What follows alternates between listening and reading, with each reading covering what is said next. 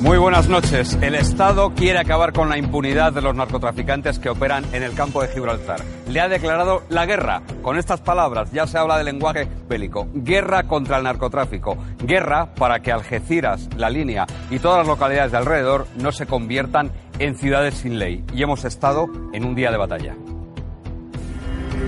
El que la hace, la paga. Hemos declarado la guerra a los narcotraficantes una batalla que vamos a hasta el final.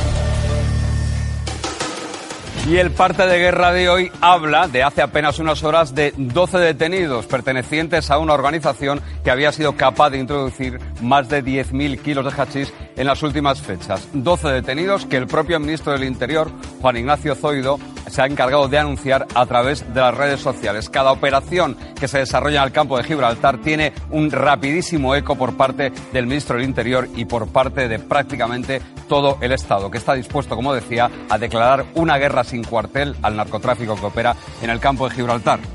Juan Cano, periodista del Diario Sur.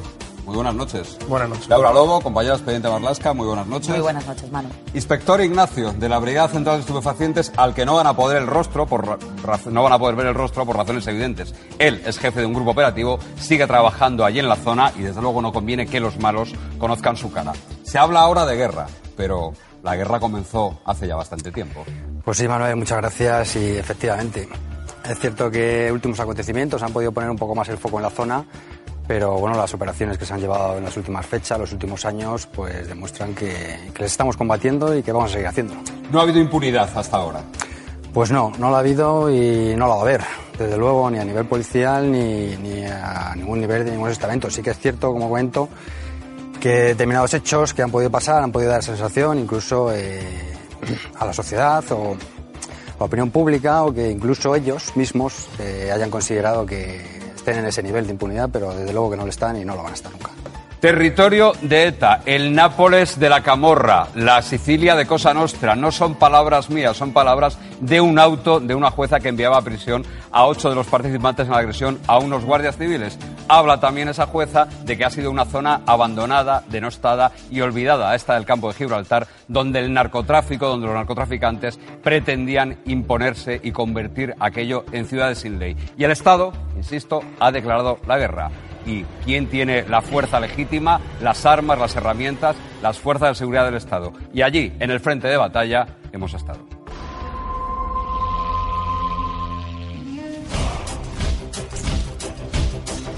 Buenas noches, chicos. Buenas noches, Laura. Guillermo. Laura Lobo, Encantado. un placer. Estamos cuatro indicativos, Z1, Z2, Z3, Z4 y nosotros. Z1 que vaya por Rinconcillo, Z2 por el centro, Z3 por Getares y Z4 por el Saladillo. Intentamos parar sobre todo furgonetas porque supongo yo que estarán intentando mover mercancía por lo movida que está la situación. También tenemos a la UPR de Albacete y Valencia que está por aquí apoyando para lo que haga falta. Vamos a coger armamento y nos vamos para, la calle.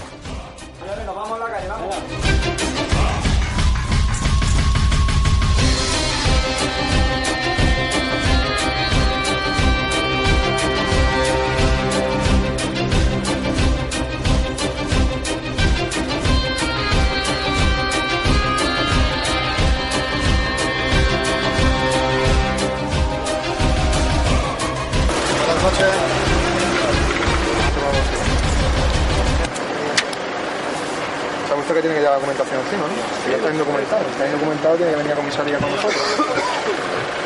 Me está diciendo el compañero que a esa persona le cuesta un ingreso en prisión. Tiene pendiente. Tiene pendiente el ingreso en prisión, entonces os lo lleváis detenido ahora.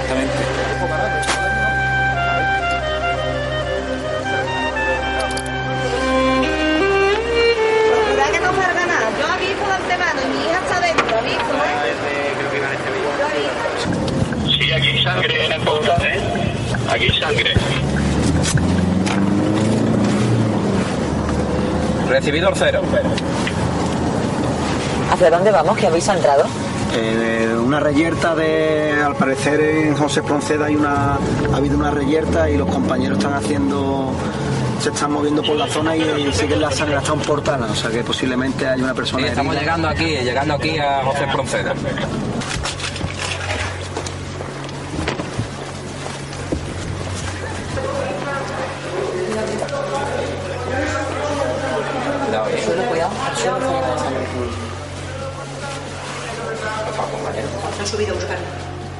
Por lo visto está arriba, está muy alterado. Esta gente ha dicho que no ha pasado nada.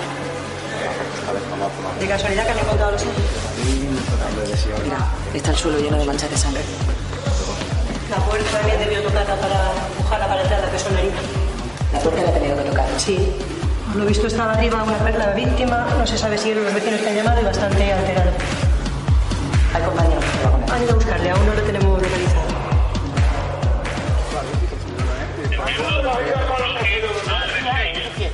No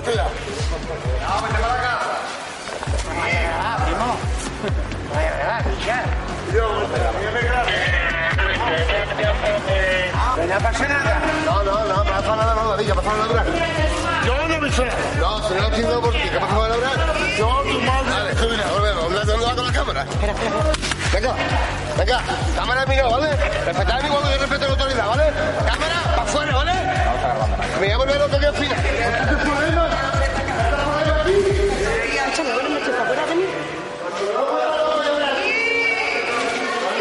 David, me voy a hacer aquí medio por mi niña, ¿eh? Tú, tú me conoces a mí. Escúchame.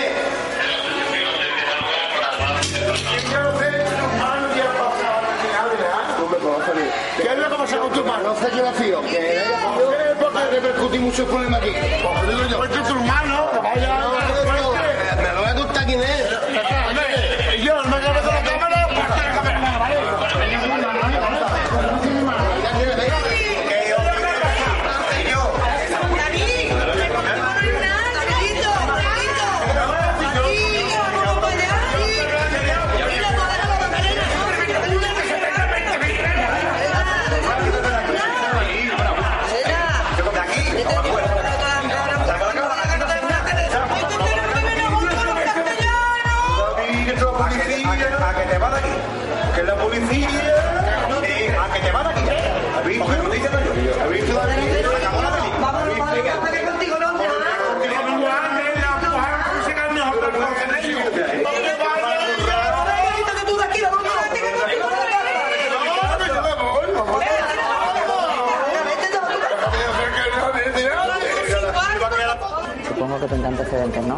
Este de todo.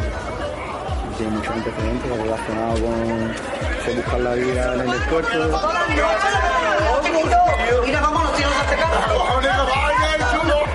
¿Son conocidos de vosotros? Problemáticos de, de aquí, ¿no? Eso de Javier Mancha. Muy conocido que nos enteramos.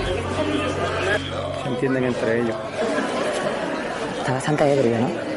Sí, esta gente, los jueves, esta gente empieza la semana los jueves ya. Ese- Hay días que, Tienen un fin de semana largo. sí, que los fines de semana lo empiezan temprano. Con nosotros colaboran poco, se hablan entre ellos. yo no he visto nada, ¿ves? lo escucho, yo no he visto nada. Yo, tal. El hermano del herido que está arriba se entiende con él, le habla al oído. Nadie, nadie ha herido al de arriba, en principio nadie sabe nada. Hay una persona arriba sangrando. El se pide está lleno de sangre, el suelo está lleno de sangre y una persona cerca de su casa que se ha subido sangrando y nadie sabe nada. Nadie, aquí nadie ha visto nada, ni nadie quiere colaborar con nosotros. Y la zona está llena de gente. Ahora le preguntas al hermano, seguro que el hermano sabe muchísimo más que nosotros. Esto es normal que esté nuevo. Esto aquí se ve los bloques, sí. al puerto marítimo. Hay un indicativo Nauta. Tienen retenida a una persona que va a ser trasladada a este punto, detenida por tráfico de drogas. ¿Cuánto le costó? 200 gramos aproximadamente. Esto es- son dos kilos que traía repartido la detenida en, en su cuerpo, lo traía debajo del pecho, en, la- en los gemelos y en los brazos. ¿Y esto lo lleva con cinta adhesiva? En concreto ella lo llevaba con una cinta adhesiva y una media, un panty. Sí, y que se lo aguantaba. atado. Venía en el barco. Sí, ella venía en el barco de Ceuta. Van a llevarla a dependencias policiales y se va a ingresar en calabozo.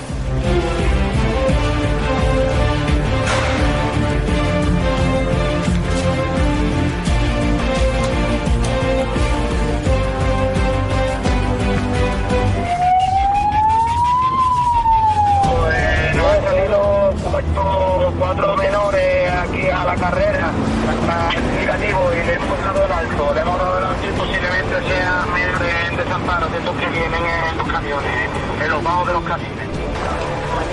Nosotros estamos aquí ahora mismo con los menores. Salido corriendo y son cuatro, cuatro menores. ¿Tú vienes en camión? Bajo del camión. Tú y tres más. Cuatro. ¿Pasport? No pasa. No pasport. ¿Tarjeta? Me dice que han llegado en un barco de Acciona. Se saben hasta, hasta el nombre de la compañía.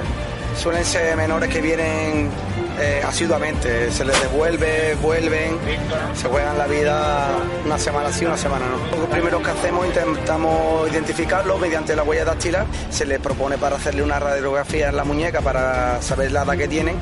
Y en este caso pues son menores evidentes y posiblemente pues terminen en algún centro de menores de aquí de la zona del campo de Gibraltar. Bueno, pues nos vamos a ir a comisaría. ¿Vale? Y hacemos las cosas allí. ¿Vale? ¿Tenéis hambre? Sí, sí. Venga, pues vámonos. Gracias.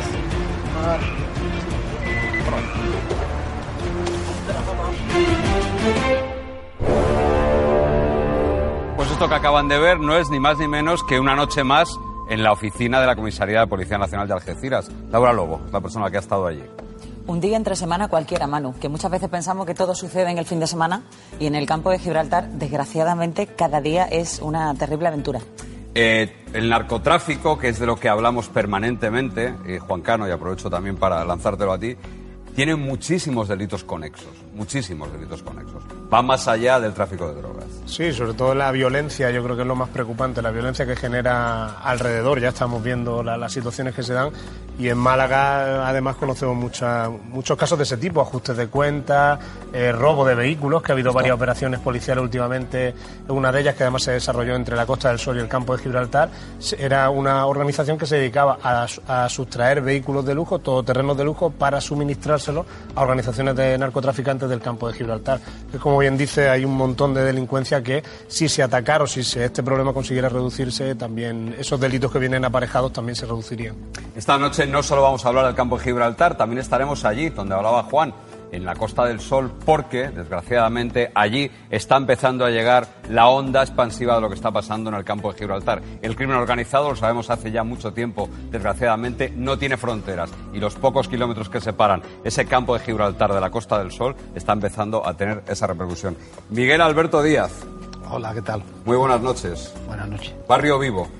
Barrio Vivo, un barrio que quiere ser vivo y lleno de vida, lejos de, de lo que nos ocurrió hace muchos años, que eran barrios llenos de muerte. ¿Qué les ha pasado en el campo de Gibraltar y en Algeciras en particular y en la línea? ¿Qué Pues ha pasado? yo, yo creo nosotros dimos la cara, el campo de libertad fue pionero junto con las madres gallegas de lo que era enfrentarse al narcotráfico, porque veíamos que se nos morían muchos jóvenes, miles y miles de jóvenes, y hicimos lo que, lo que teníamos que hacer pues, era denunciar el narcotráfico.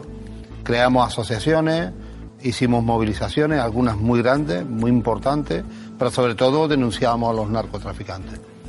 ¿Qué ha pasado? Pues que con el tiempo las cuestiones se relajan. Es verdad que se ganó una batalla porque se crearon centros terapéuticos, porque dejaron de fallecer tantos chavales, pero también es verdad que, que se relajó también el tema policial. Vamos a hacer un pequeño resumen ahora de lo ocurrido. Les hablaba yo de guerra y es que en los últimos días, en las últimas semanas, se han producido muchos episodios. Una agresión a guardias civiles, se ha producido un montón de episodios, un montón de conflictos y sobre todo un montón de operaciones policiales que hablan de el balance de una semana de guerra. Cambiado el lenguaje Hemos declarado la guerra a los narcotraficantes. Una batalla que vamos a dar hasta el final. y el gobierno avisa de que cambiarán también las formas. Claramente decimos que vamos a ganar esta batalla, vamos a poder seguir contando con más efectivos y, por supuesto, a seguir incrementando y mejorando las dotaciones de medios. En el campo de Gibraltar se ha abierto un nuevo frente que tiene un solo adversario, el narcotráfico. Después de años de tráfico ilegal entre ambas orillas del estrecho, la guerra ha estallado esta semana. Dos sucesos prendieron la mecha. El primero fue la agresión a nueve guardias civiles aquí en esta playa del Rinconcillo, en Algeciras. Estaban unos policías secretos ahí en, en el bar de la esquinita almorzando y cuando vinieron a coger el, auto, el coche aquí, que lo tenía aquí en, esta, en este llano, pues salieron los que estaban en la comunión y empezaron a meterse con ellos. Fueron cercados por hasta 40 personas que les lanzaron piedras y ladrillos. Había varios detenidos y varios mm, de las personas que estaban identificadas que podían haber tenido algún tipo de relación o pueden tener algún tipo de relación con el narcotráfico. El otro incidente ocurrió solo 48 horas después, en otra playa también de Algeciras, la de Getares. Una embarcación arrolla a un niño de 9 años que se encontraba en un barco de recreo junto a su padre. El conductor tenía antecedentes por narcotráfico y se sospecha que su lancha se empleaba como apoyo al contrabando. La lancha que embiste eh, a la embarcación de recreo en la que viaja el niño es una lancha que es convencional, es decir, que se puede comprar en cualquier náutica. Bien es cierto que es una lancha que puede ser utilizada no para el transporte del hachís, pero sí para labores auxiliares, labores de, logística o de apoyo en ese transporte del hachís. Por ejemplo, transportar, transportar bidones de, de combustible para eh, surtir a las narcolanchas. Ningún suceso tiene, según Interior, relación directa con el narcotráfico, pero ha bastado la vinculación de sus participantes para que el gobierno declare una guerra que ya estaba brotando.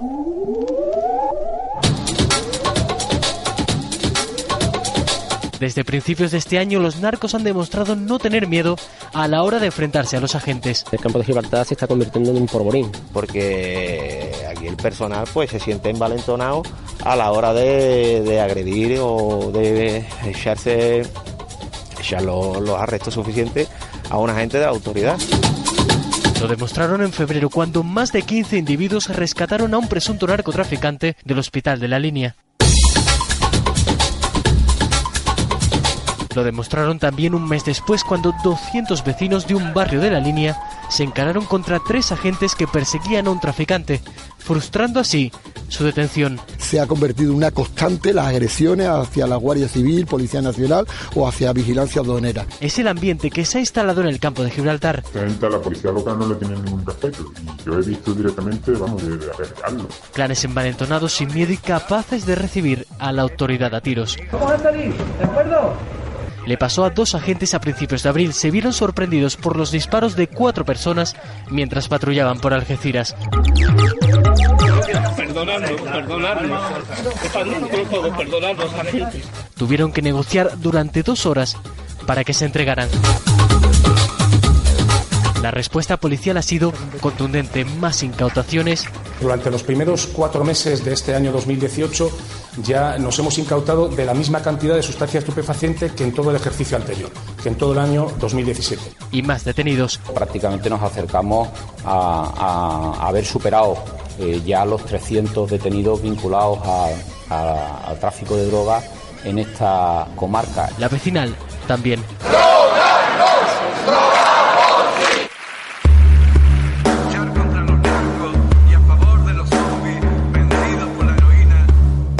Se plantan en la calle manifestándose y hasta dando la cara frente a los micrófonos. ¿Eh? ¿Lo ves? ¿Tú has visto? ¿Cómo está Algeciras? Yo creo que la gente está todo el mundo muy preocupado. Es algo que nos preocupa, que nos inquieta, pero de algún modo te acostumbras. También desean terminar con una actividad que ha transformado el campo de Gibraltar desde hace más de 20 años.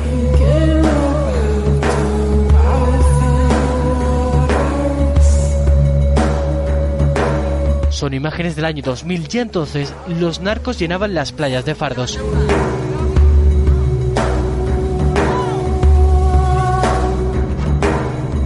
Y los jóvenes de la zona veían en la droga una forma de buscarse la vida frente a las altas tasas de desempleo que azotan a la provincia gaditana. ¡Buquimano! ¡Que se levanta prima por las playas buscando a ver si hay alguna movida perdida, cualquier cosa, alguna patera volcada, cosas así como esa, para coger así nosotros y poderlo, y poderlo vender por ahí por otro lado y coger dinero. Se crearon nuevos trabajos ilegales. Lanchero, alijador, busquimano se hicieron un hueco en el vocabulario del estrecho. Se creó una nueva forma de vida arriesgada y una economía ilegal donde fluía el dinero rápidamente. ¿Cómo se combate la narcoeconomía? Si estamos hablando de un alumno en un instituto, de que el que está al lado o que está ligado al, mundo del narcotráfico no es su familia, porque tienen eh, móviles de última generación. Un mundo al que se le acaba de declarar la guerra. El Estado promete más medios, más efectivos y más coordinación. Promete reforzar los sistemas de vigilancia y sacar del mar a las narcolanchas. Promete combatir hasta el final, arrinconar al narcotráfico, desterrar para siempre la droga del campo de Gibraltar. Y el hombre que está al frente de esa primera línea de batalla contra el narcotráfico se llama Luis Esteban y es comisario, comisario de Algeciras. Muy buenas noches. Muy buenas noches. Quédese ahí unos minutos que enseguida estamos hablando sobre todo de lo nuestro, de malos. De acuerdo.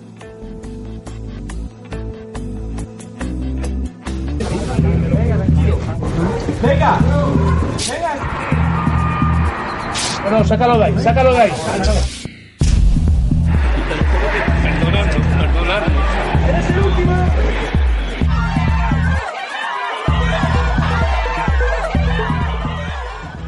Guerra contra el narcotráfico en el campo de Gibraltar. Eso es lo que está ocurriendo al sur de España. Apenas 14 kilómetros del mayor productor mundial de hachís que tiene muy cerca Europa. Y en esa guerra se producen episodios como este que les voy a enseñar. Quiero que se fijen en la imagen que les vamos a poner. Ahí está. Es el asalto a un lugar donde había. Y esa persona que está ahí sin uniforme, con una camisa clara y un chaleco, es todo un comisario de policía. Es concretamente el comisario Luis Esteban.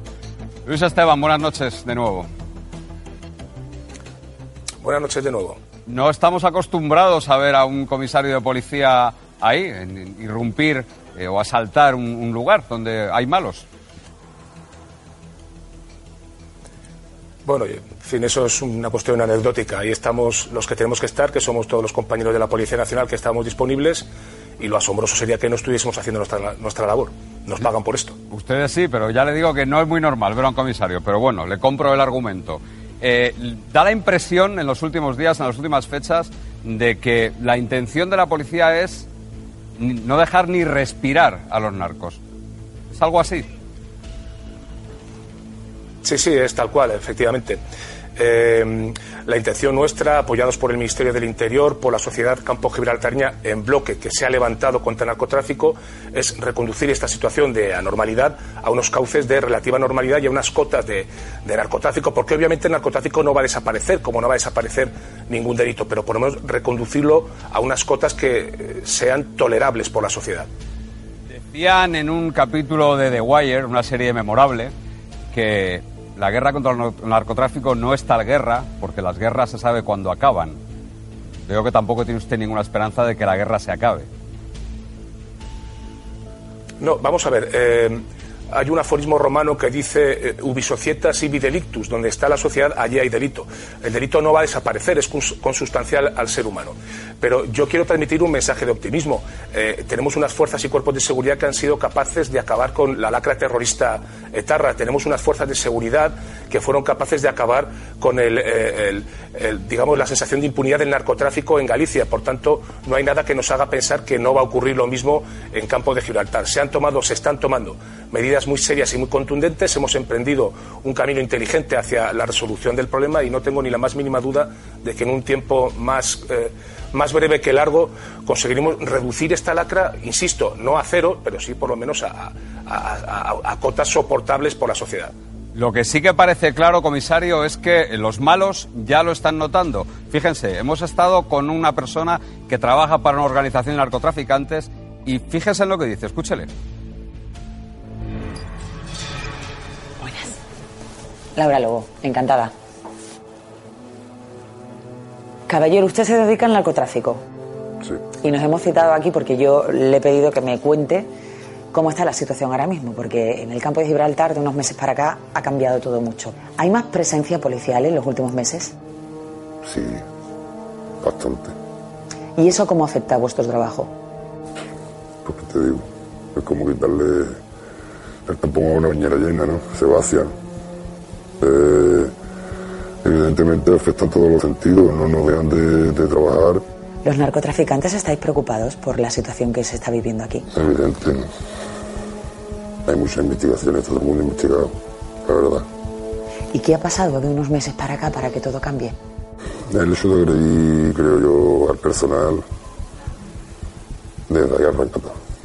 Es eh, una metedura de pata muy grande. Antiguamente se perdía, se perdía. Todo ha ganado, todo ha ganado. Es lo que hay. Cuando me dice se perdía, se perdía o si he ganado, he ganado, habla a- al material que traéis de... Claro, lo podían ellos, pues ya está, se perdió, no había pelea, no había palo, no había historia. Han ganado, han ganado. Se ha perdido, se ha perdido. Pero ahora no es así. No, y la verdad que a los antiguos no les gusta. Ninguno. Apedrear vehículos policiales, enfrentarse a los, a los agentes, eso antes no se veía. No, para nada. Nunca. Vieja Antes consecuencia de- perdía, perdía. Ahora, eso es lo que no me entra a la cabeza. Los que son más antiguos no lo comprenden. Los niños de hoy son más rebeldes. Y la verdad que a los antiguos no les simpatiza esa cosa. ¿Y ahora qué pasa? Que hay una nueva generación. Se sabe que hay niños desde 14 años.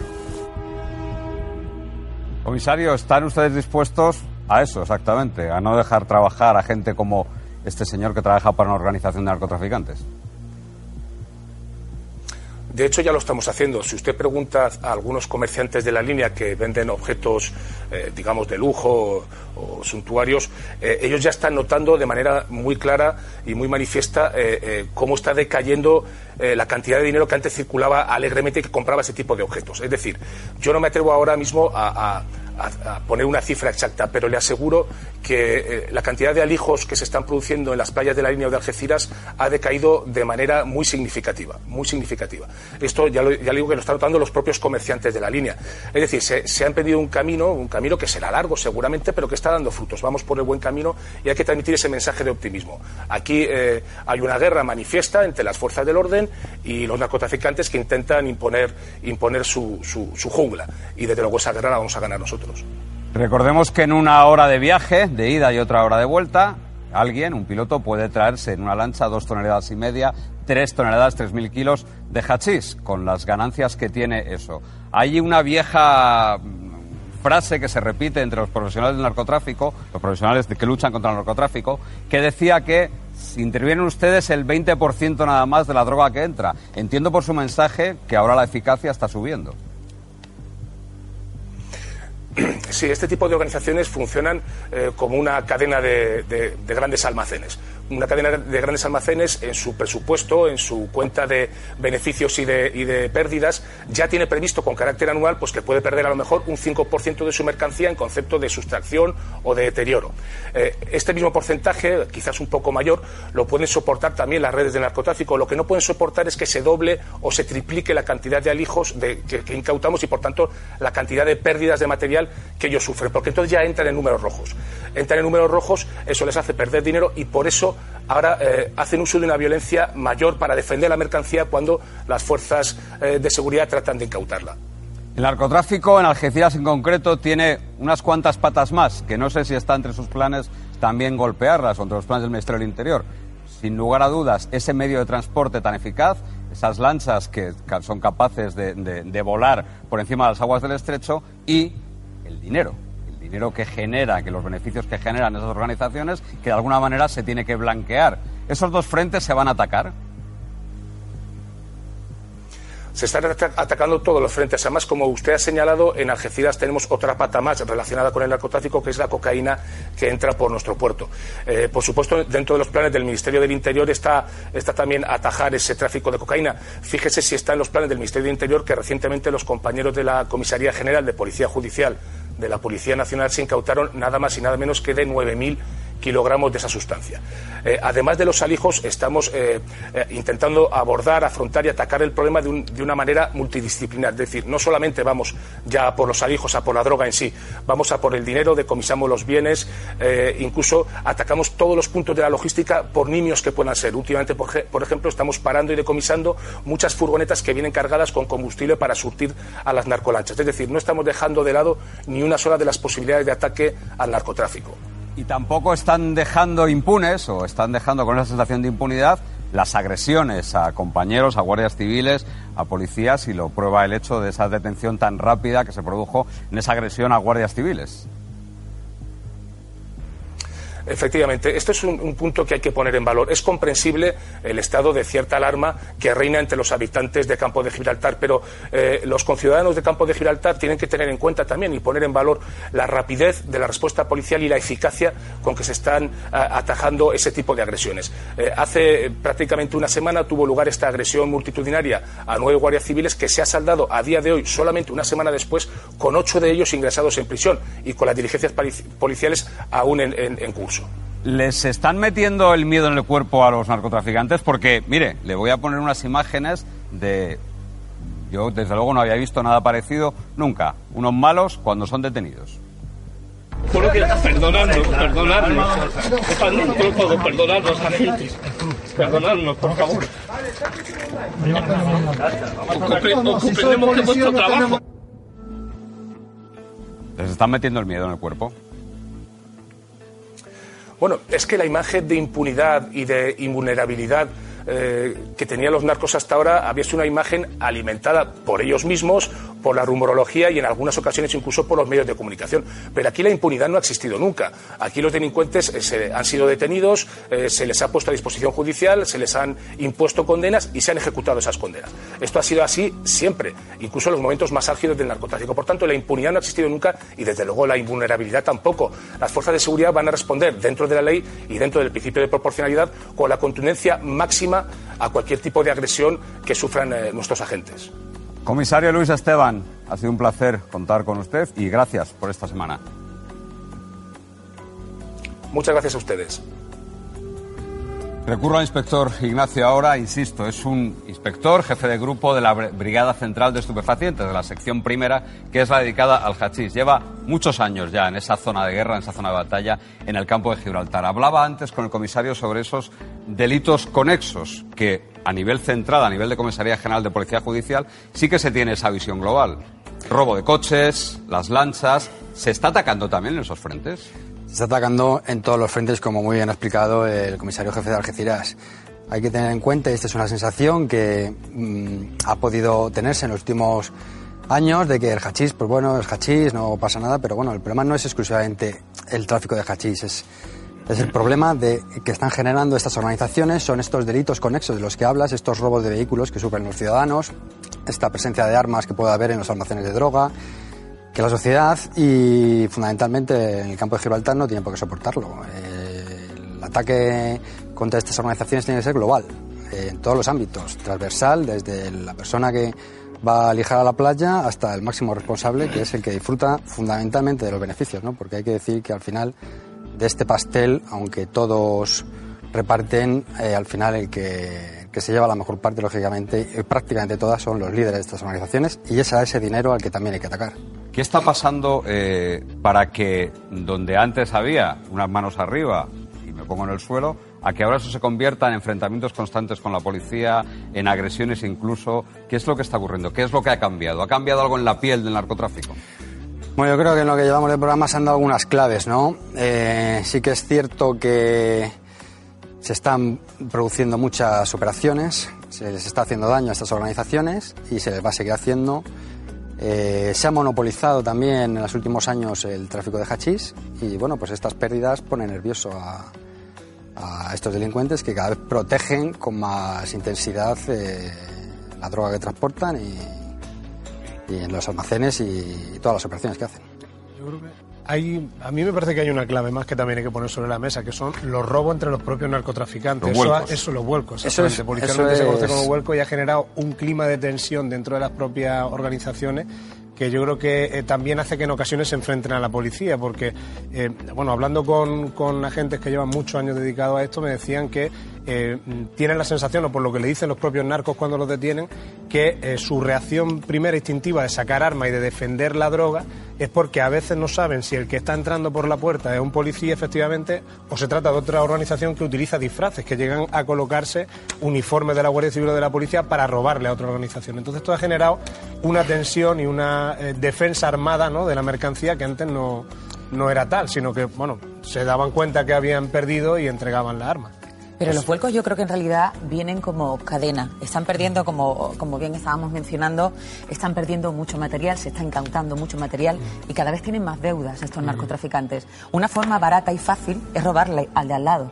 No solo, no solo barata, Laura, es que eh, el beneficio que genera es total. Es 100%. Es 100% en neto. Mientras que una organización que importa hachís tiene una serie de gastos y una serie de costes, cuando tú lo que haces es robarle a otra, el beneficio es absoluto. A mí me contaban además en Málaga que eh, están identificando a líderes de organizaciones que se dedican al vuelco, al robo a, otros narcotraficantes y que antes habían sido detenidos hace 5 o 6 años y se dedicaban a, a- a- a operar como porteadores en las playas, es decir, chavales jóvenes que han, Han pasado, crecido, que han eso es, que han pasado de, tra- de estar en la playa a liderar su propia organización para robar a otros narcotraficantes. Sabe los secretos, conoce las guarderías, los caminos. Las incautaciones de hachís se cuentan los kilos por centenares, casi casi a diario. Nos llegan noticias de las incautaciones.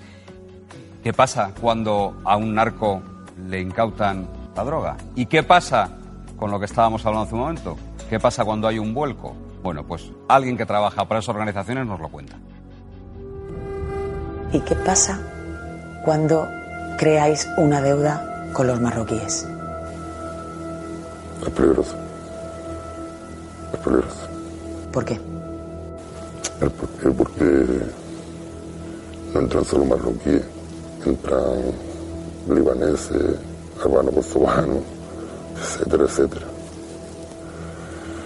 Lituanos y de todo tipo. O sea que es en otro país. Están aprieta un gatillo solamente. Un ratito está vuelta para casa. No solo se convierte en una deuda económica, sino que la vida corre peligro. Puede ser. Y de ahí viene la desesperación.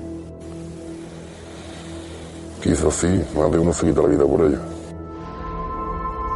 Las aguas del estrecho de Gibraltar son el escenario donde se libra la mayor parte de esta guerra. Y, lógicamente, cada uno tiene sus herramientas. Los buenos tienen los helicópteros eh, de la Guardia Civil, de la Policía, las lanchas de Guardia Civil, la Policía de Vigilancia de la Agencia Tributaria.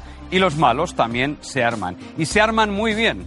Se arman con unas lanchas enormes, con esas gomas semirrígidas que hemos visto, con cerca de 20 metros de eslora, capaces de transportar dos toneladas y media de hachís en cada viaje. Un viaje que dura apenas una hora. Se recorren esos 14 kilómetros del estrecho en apenas una hora. Se montan motores que son capaces de desarrollar prácticamente 700 eh, caballos de potencia, eh, perdón, 300 caballos de potencia y no hay, no hay planeado, no hay lancha que pueda cogerlo. Pero esto es, digamos, el acorazado. Pero también hay naves más pequeñas. ¿Saben a qué se dedican? Una nave como esta que les vamos a mostrar ahora, una nave algo más pequeña, fue la que atropelló mortalmente a ese niño de nueve años, a Manuel, hace unos días. Bueno, pues son las lanchas que se dedican a suministrar, a prestar apoyo a esas lanchas grandes. Por ejemplo, si necesitan combustible, si necesitan repostar a lo largo del trayecto, ellas llevan el combustible. Si el mar es un escenario, la tierra es un escenario fundamental también, porque los narcos necesitan vehículos y necesitan motocicletas, pequeñas motocicletas con las que se mueven a toda velocidad por el campo de Gibraltar. La marca preferida, ya se lo anticipo, Yamaha, igual que la de los motores de las lanchas. Dicen, dicen que los hermanos Castaña pasan inadvertidos paseando por la línea de la Concepción a bordo de una moto y embozados en un casco y que Samuel Crespo, aquel narco que rescataron de un hospital, también. Y naturalmente, los coches son un elemento imprescindible para los grupos de narcotraficantes. Coches que casi todos son robados y casi todos son todoterrenos. También les voy a decir la marca preferida. El Toyota Land Cruiser, marca y modelo, es el vehículo preferido por los narcotraficantes. ¿Qué hacen con ellos? Lo vamos a ver un poquito más adelante. Pero lo destrozan el coche entero, no por nada, sino para que quepa más hachís y se utiliza para desembarcar los fardos de hachís que llegan desde el mar. A todo esto, la policía, el Ministerio del Interior, le ha declarado la guerra, como estamos diciendo durante toda la noche. Un plan que se ha puesto una duración de dos años. En dos años, el Ministerio del Interior quiere debilitar al narco. Y estos son sus planes.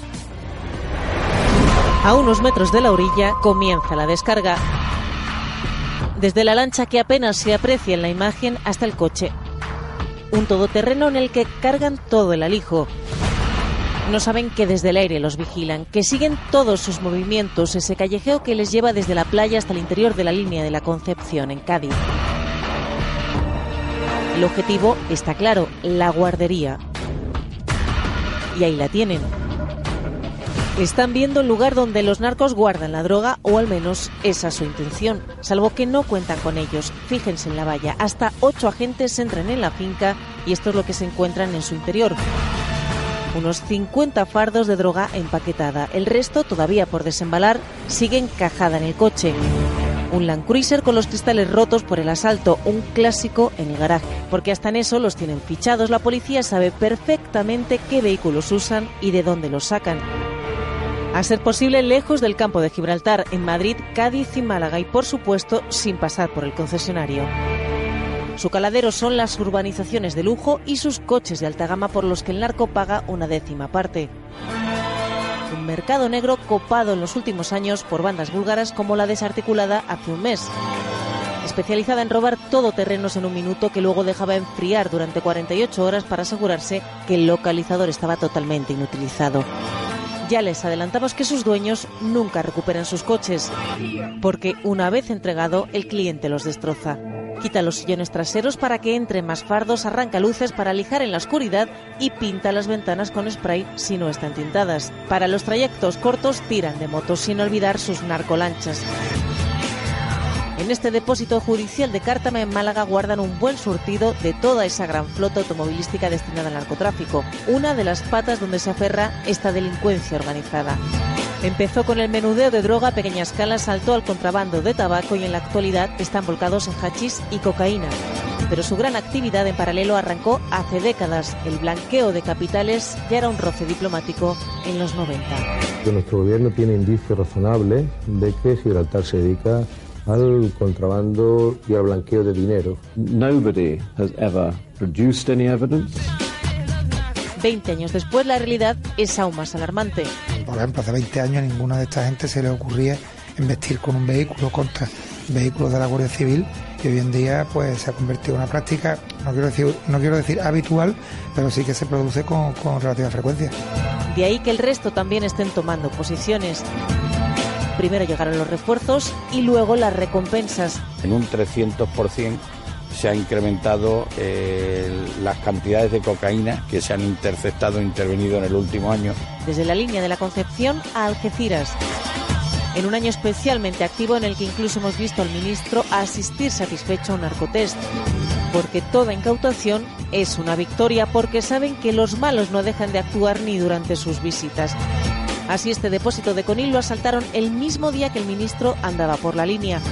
Tampoco les frenan las barreras antinarcos como esta en el río gaditano de Guadarranque que terminaron por traspasar. Y ni siquiera los hospitales como el que asaltaron hace tres meses para recuperar a uno de sus capos. Por todo ello la policía tiene un plan. Una hoja de ruta con un objetivo claro, reducir el narcotráfico en la provincia de Cádiz y en concreto en la costa del campo de Gibraltar, la principal zona de operaciones y esta vez se han fijado un plazo. Quieren reducir al enemigo de aquí a dos años. Miguel Alberto Díaz, ha habido demasiada tolerancia, demasiado mano abierta con el hachís y con los traficantes de hachís. Primero con el consumo y luego con el tráfico, con el comercio de hachís. Sí, nosotros venimos avisando hace mucho tiempo de que esto estaba pasando. Estaba toleralmente aceptado, ¿no? Socialmente. Sí, una cosa que sin saber muchas veces que es así hace mucho daño, ¿no? Pero al margen de, la, de los efectos que puede tener para cualquier persona que consuma, porque está claro que en el campo de Libertad eso se ha mantenido, pero no en el campo de Libertad, en toda la Costa del Sol, en la zona de, de Barbate, bueno, el, el Guadalquivir, eh, San Lucas. sí. Sí, que no, ellos no tienen límite, porque como está hablando cómo se mueven, pues no tienen límite. Lo que sí es que queda claro es que, y yo un poco no estoy muy de acuerdo con lo que dice el comisario, cuando habla de que, de, de que no, han, no se han sentido impunes. Claro que sí, sí había muy pocos medios. Si había, una patrulla a lo mejor para controlar la tunara, te podían aparecer 40, 50 o 300 Y bueno, y se han salvado la vida porque han salido corriendo con los coches, ¿no? Daban, los compañeros del país una, cifra, no sé si hoy o ayer, que las organizaciones, los, los 30 clanes más o menos que operan al campo de Gibraltar, eh, dan empleo a 3.000 personas aproximadamente. Claro, decía Luis Esteban hace una semana en este mismo espacio que se produce la tormenta perfecta allí en el campo de Gibraltar. Altísimos índices de paro, una tasa del paro juvenil que llega en ocasiones al 70% y gente que les ofrece ganar dinero muy fácilmente. Y una cosa es que creen empleo. Lo que hay mucha gente alrededor del dinero del narcotráfico. No es que creen empleo. Ya, no es una empresa. digo creen Sí, yo lo entiendo, lo entiendo perfectamente. Lo que quiero decir es que, eh, pero estamos hablando de un puerto que mueve 100 millones de toneladas, que habla de un puerto que mueve 4 millones y medio de contenedores, pasan millones de pasajeros, con un, con un polígono industrial, con, con una acería, con, con los mejores campos de gol de España, con las playas mejores que hay en Europa. Eso, ¿por qué? Porque hay mucha gente que vive de su trabajo.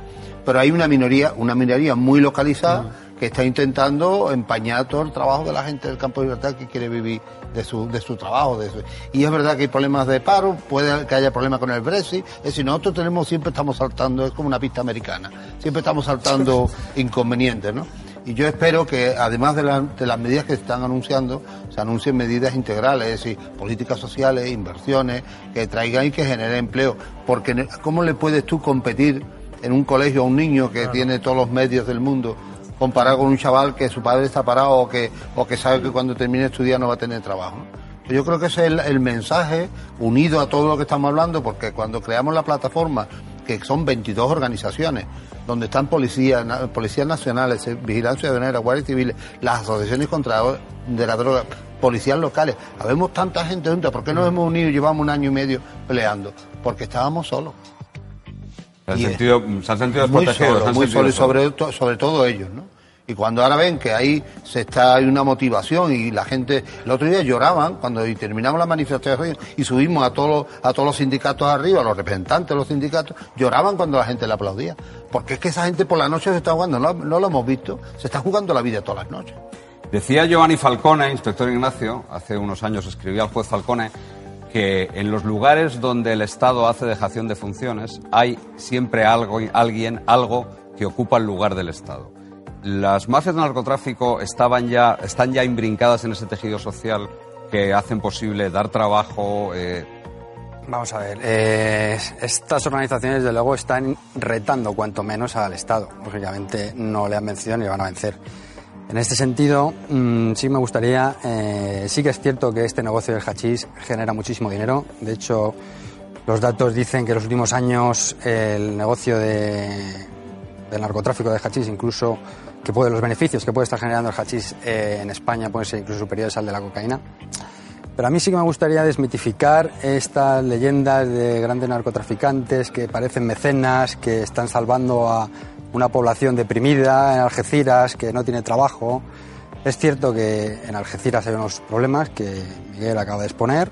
Además aprovecho para decir que, que me alegra ver a, personas como Miguel comprometidas de la sociedad que estén dando cara a este problema pero que, eh, bajo mi punto de vista, y lo adelantaba un poco antes, estos narcotraficantes no están repartiendo, no están dando puestos de trabajo, como, como decía Miguel antes, no están creando una economía, no están ayudando a las familias, les estamos dando un caramelo a chavales de 15, 20 años que, que, bueno, que han considerado que a lo mejor es más fácil en una noche ganarse 1.500 euros o 3.000 si quiero bajar a las playas o si soy bueno me subo a, a una embarcación, pero mm, de verdad, y lo digo por experiencia, porque nosotros cuando hacemos operaciones detenemos desde eh, personas de, de la base de la organización hasta las más altas, y estas personas de, de, esta, de esta escala baja no tienen un nivel de vida elevado, o sea, no viven bien, no, no les ha proporcionado un futuro. Al final lo que son esclavos de, de estos traficantes que lo que están haciendo es aprovecharse de ellos, es decir, están poniendo un caramelo que efectivamente puede ser apetecible en un primer momento, gana dinero fácil, gana dinero rápido, pero lo que están dejando es el futuro. Y el futuro que les queda es la prisión, es la cárcel, en el mejor de los casos, o eh, en otros pues ya están volviendo algunos casos. Es decir, que no hay, y eso no se están de acuerdo ustedes dos, y, y incluso vosotros. No hay Robin Hoods aquí, no hay gente altruista que lo que hace es velar por todas las familias. No. Son gente mala. De los que tú anuncias en tu programa. Historia de malos. Bueno. Altruistas no son. Yo creo que, desgraciadamente, y se agarran a eso, si quitan el hambre. Porque hay mucha gente que se ve en paro y en un momento determinado no son conscientes que se están metiendo en la boca del lobo.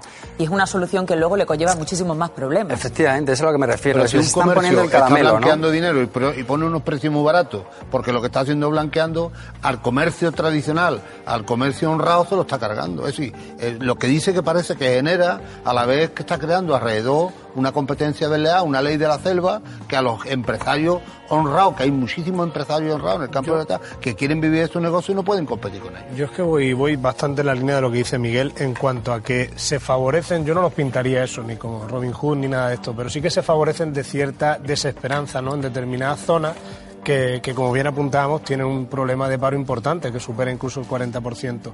Eh, el tema es sobre todo lo que decía Miguel, es el mensaje, o sea, qué mensaje le traslada a un niño que está estudiando, a un chaval que está estudiando y que ve que un, un familiar suyo, pues viviendo de esta manera, tiene el mejor coche, tiene el mejor móvil y le tienes que eh, convencer de que por la cultura del esfuerzo, por la vía del esfuerzo, va a estudiar, va a sacar una carrera y va a acabar en el paro, va a acabar, a- va a acabar cobrando 900 euros. Entonces ese debate es complicado y, y ellos Es se están aprovechando de esa situación. Es, por es cierto, o sea, vamos a ver, es lógicamente es apetecible, ¿no? Claro. Estamos hablando, estamos hablando de dinero rápido y fácil, pero ¿Cuánto lo que, lo- que tiene que comprender, pues bueno, depende, pero un piloto bueno, pues sí se puede llamar 20.000, 30.000 euros. Por viaje.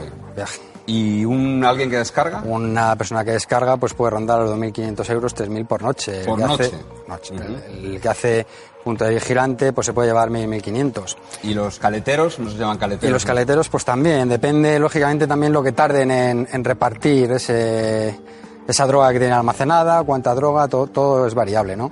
Pero yo sí quiero hacer hincapié en esto, efectivamente. Eh, proporciona dinero, proporciona un caramelo, proporciona algo fácil y rápido, pero de recorrido corto. Y es ahí a donde quiero llegar. El pastel bueno no se lo están llevando estas personas, eh, se lo están llevando los grandes narcotraficantes. Están aprovechándose de ellos.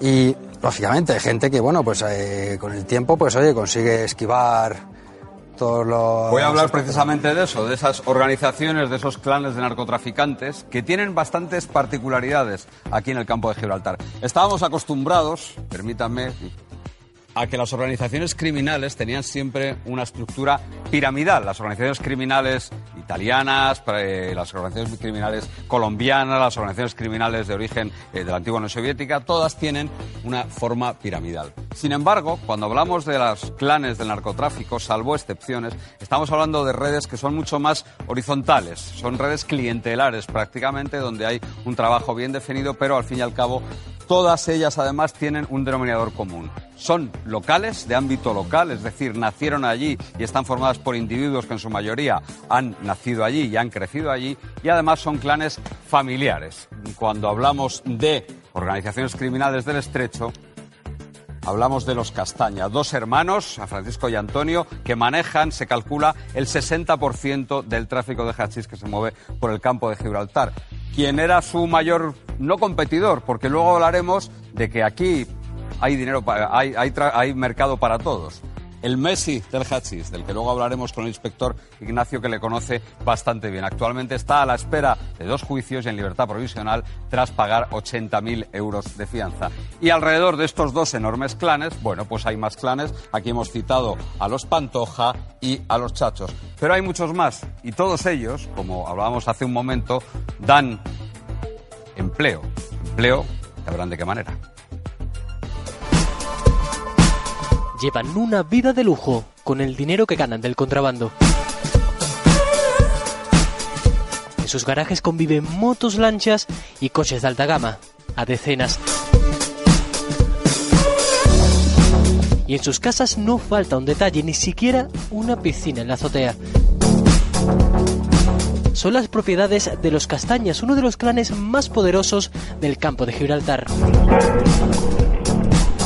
En una sola operación, la policía detiene a 30 miembros de la banda en abril del pasado año, un golpe duro y firme a la mayor familia de la droga en el estrecho.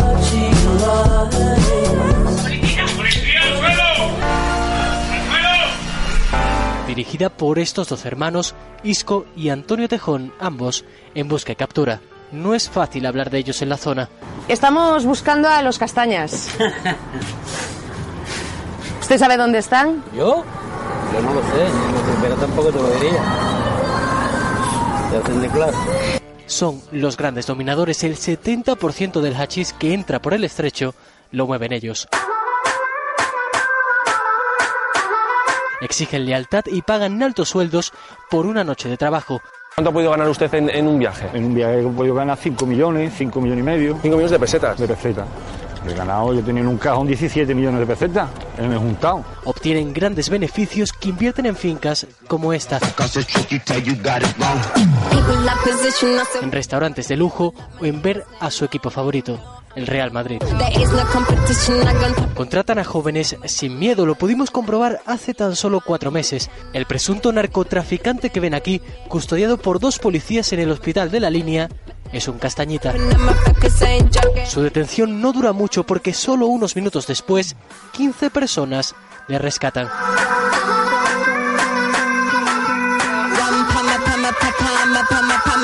Los castañas dominan, pero no son los únicos. En el campo de Gibraltar, cerca de 30 familias controlan el tráfico de droga. Estas organizaciones criminales eh, no se organizan a- a- al modo tradicional, no, no tienen una estructura eh, piramidal, jerárquica, etcétera. ¿no? Son organizaciones cambiantes, tanto en el número como en la composición de los miembros, que van mudando de una organización a otra, de una colla a otra, como se dice en el argot, que se independizan, etcétera. Benca era un miembro de los Pantoja, otra de las familias de la zona, especialista en trasladar la droga por el Guadalquivir hasta Sevilla.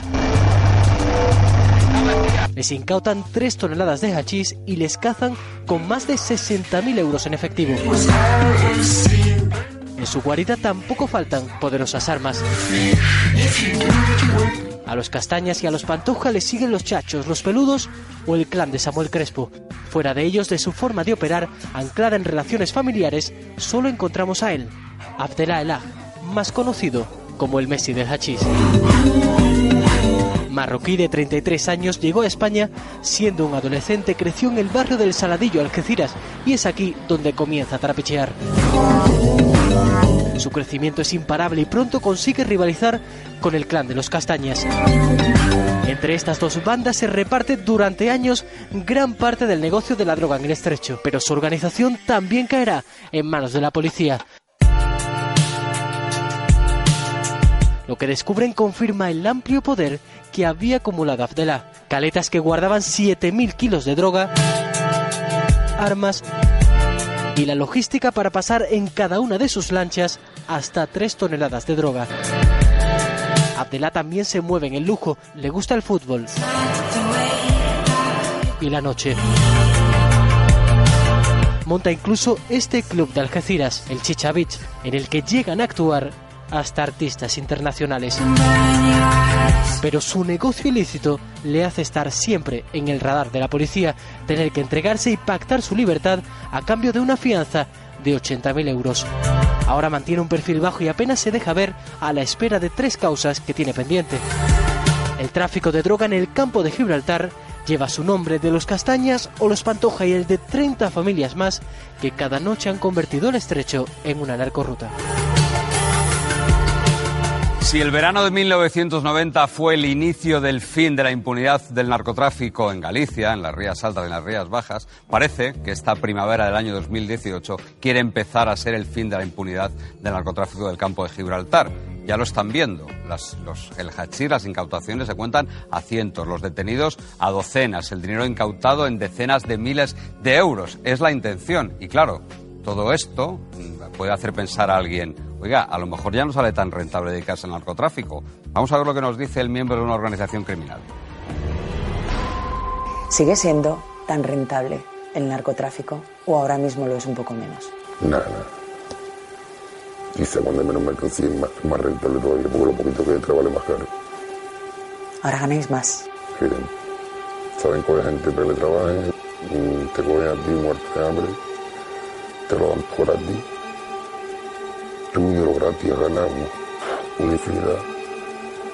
Y ya quiere más, más, y te lo dan y ya. Es una cadena que te han metido y ya no sale salir. Es difícil salir del narcotráfico. Evidente. Tiene que tener, perdón de la palabra, los huevos o cabeza. Bueno, pues parece que sigue siendo rentable, desde luego, o eso al menos decía esta persona con, el que habló, con la que habló Laura Lobo. Cuando hablamos de narcotráfico allí en el campo de Gibraltar, nos vienen a la cabeza necesariamente los hermanos Castaña de los que hablábamos, y también un individuo conocido como el Messi del Hachís, que actualmente está en libertad provisional después de abonar 80.000 euros de fianza y entregarse para estar a disposición de la justicia, o al menos eso dijeron sus abogados. ¿Quién es el Messi del Hachís, inspector Ignacio?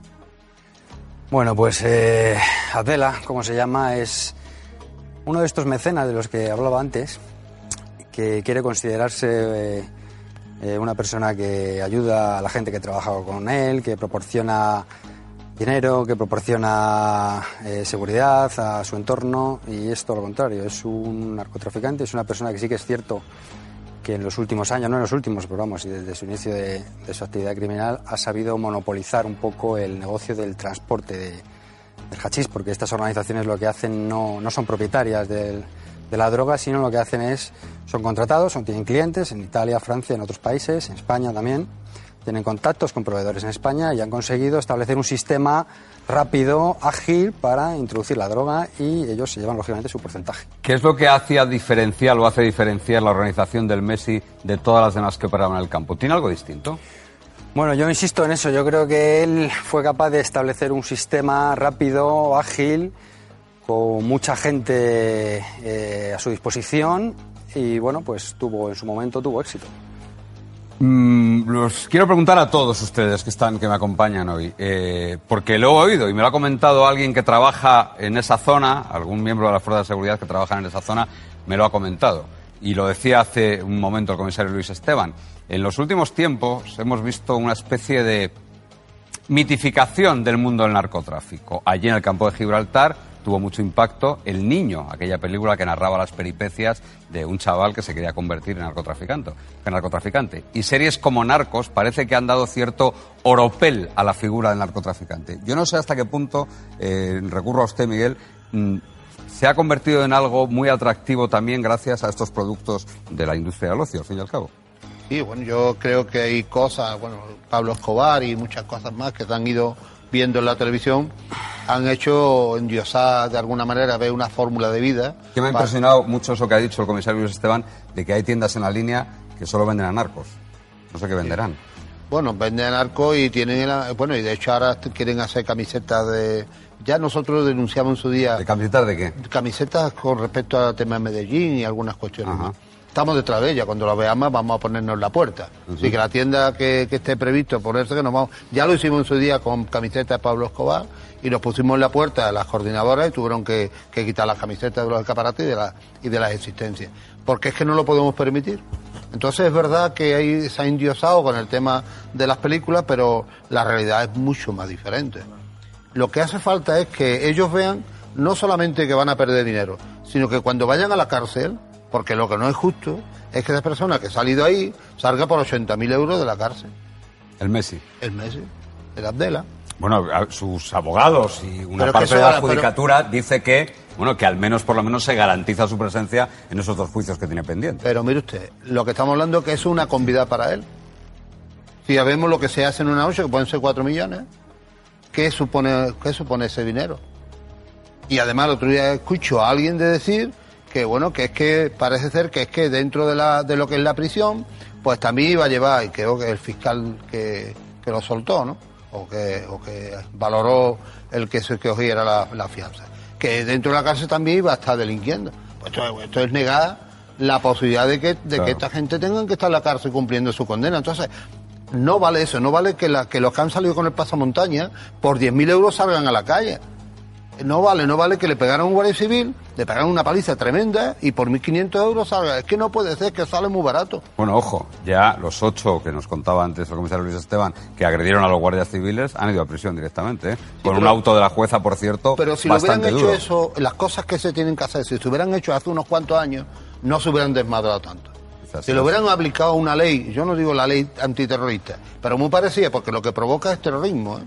Y que digan, oye usted, usted ha pegado a un miembro de las fuerzas de seguridad, usted lo está amenazando, usted le mete un patrón en su co- contra su coche para matarlo a la policía local de San Roque. A todas esas personas, cuando vieran que esas personas terminan 7 o 8 años en la cárcel, las cosas no serían igual. Los clanes antiguos, perdona, Juan, los clanes antiguos, los clanes tradicionales, eh, mm, no parece que estén muy de acuerdo con la deriva de los acontecimientos. Ellos vivían muy tranquilos hasta entonces, al fin y al cabo, ¿no? Hasta ahora estaban viviendo muy tranquilos.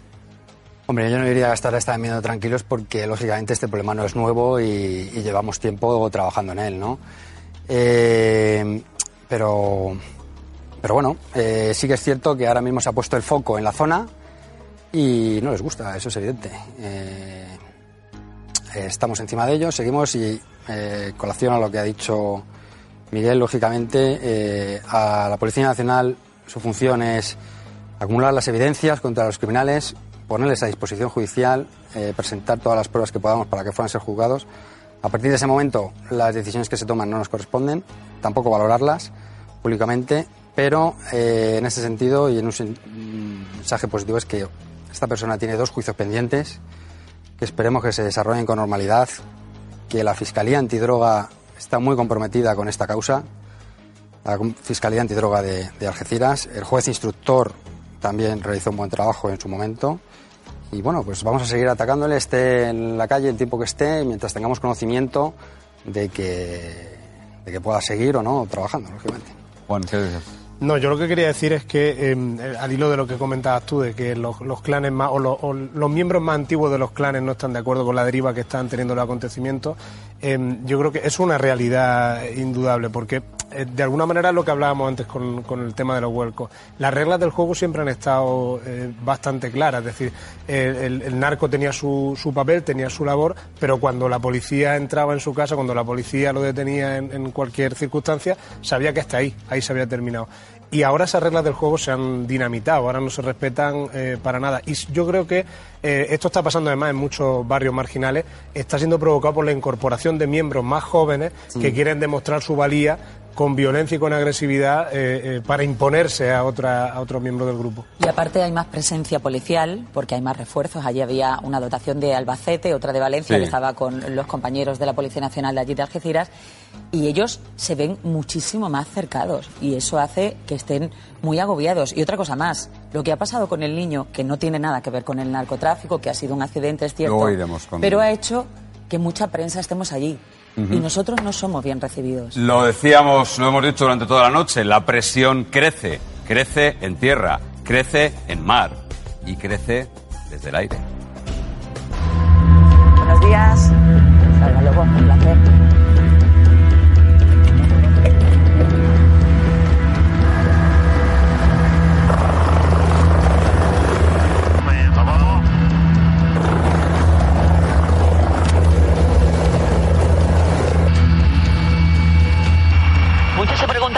Campo de Gibraltar es tan problemático. Es que geográficamente, para los narcotraficantes, es un auténtico privilegio y lo vamos a ver desde donde mejor se ve, desde el aire. ¿Cuál es la función que tiene el helicóptero aquí en la zona? intentar co- controlar el narcotráfico que es muy abundante en la zona. Entonces se hace en vuelo preventivo o disuasorio y luego se hacen otro tipo de vuelos que ya no son disuasorios, sino cuando se localiza alguna embarcación que se supone que lleva mercancía ilegal, pues seguirlos. Ceuta, buenos días. Estamos operando en la zona del estrecho inferior a 1000, ahora mismo en Punta Carnero, en curso a la zona de Ceuta.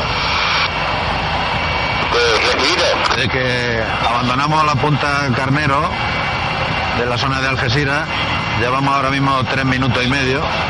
Es que estamos cruzando de continente. Correcto.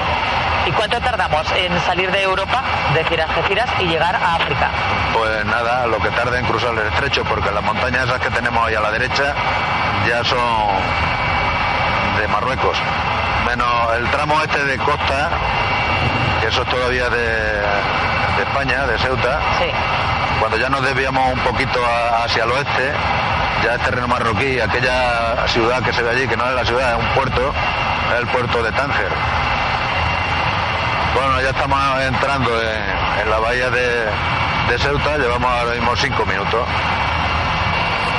Cuando se localiza alguna embarcación con mercancía ilegal, como puede ser la droga, pues si ellos se ven que están asediados por nosotros, suelen tirar la mercancía, suelen tirar los fardos, para que si se les coge no se les pueda imputar un delito. Y aunque visualmente ustedes hayan sido testigos, ¿no se le puede imputar el delito? Eh, entre comillas, hay que cogerle la mercancía. Si llevamos la, la cámara a bordo, como ha ocurrido en algunas ocasiones, y empiezan a tirarla, pues se le graba y esa prueba documental se le puede aportar a, a la autoridad judicial y, y podría imputársele el delito. Esto que tenemos a nuestra izquierda es Ceuta, ¿no? Lo de la izquierda, la ensenada esa es Ceuta ya, sí.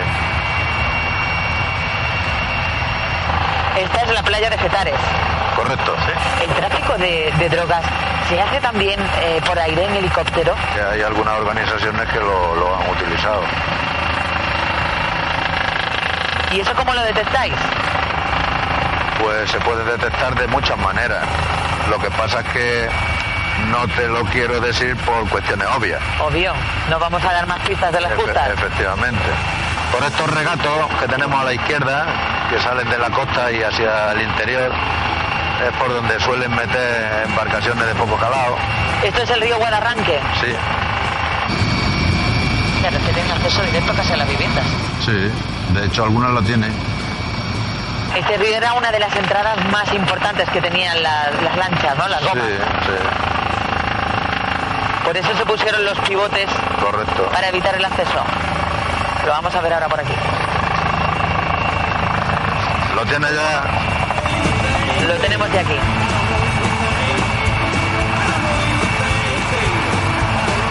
¿Veis los obstáculos que hay que cruzan el río?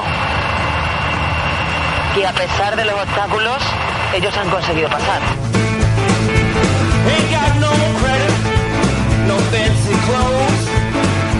Ahora hemos salido de Algeciras y vamos dirección la línea. Sí, ahora ya estamos a Vin de San Roque, toda la población de San Roque y estamos ya entrando en la línea. La playa que estamos viendo es la playa de Levante, Correcto. zona San Bernardo Atunara. Durante mucho tiempo ha sido elegida por los narcos para hacer los desembarcos. Sí, porque enseguida ya están en los edificios. Territorio Comanche. Sí. Y la zona del fondo es la zona de guarderías. Correcto. Ellos almacenan pues La mercancía. toda la mercancía hasta que el comprador viene por ella. Sí, o, o hay algún trasvase o algo. Y, y muchas de las viviendas estas son viviendas ilegales. Era una vez la zona del estrecho Ángel 22 regresando desde Ceuta para la bahía de Algeciras.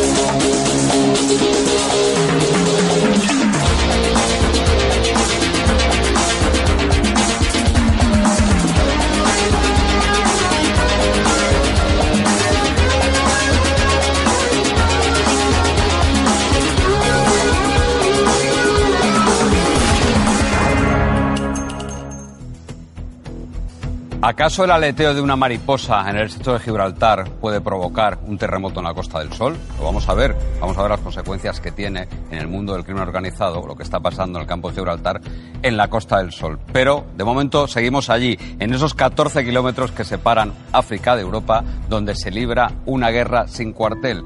Y quiero que vean conmigo, que vean todos ustedes, cómo entran toneladas de hachís cada día y cada noche a las costas españolas.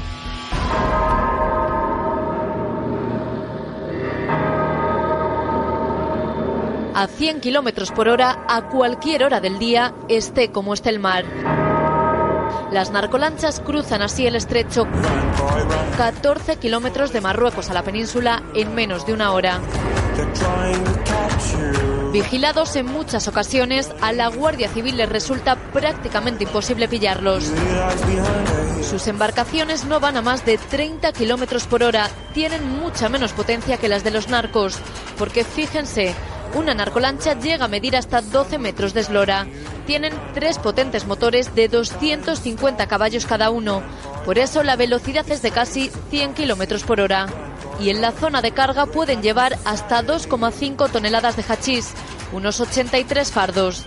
Estas gomas tienen capacidad además para cuatro personas. Ahí lo ven, cuatro asientos en fila india. Pero suelen ir piloto y copiloto. El primero cobraría 30.000 euros por alijo. El segundo, menos de la mitad, 10.000, aunque en un día podrían hacer más de un viaje. Entonces sube la cotización.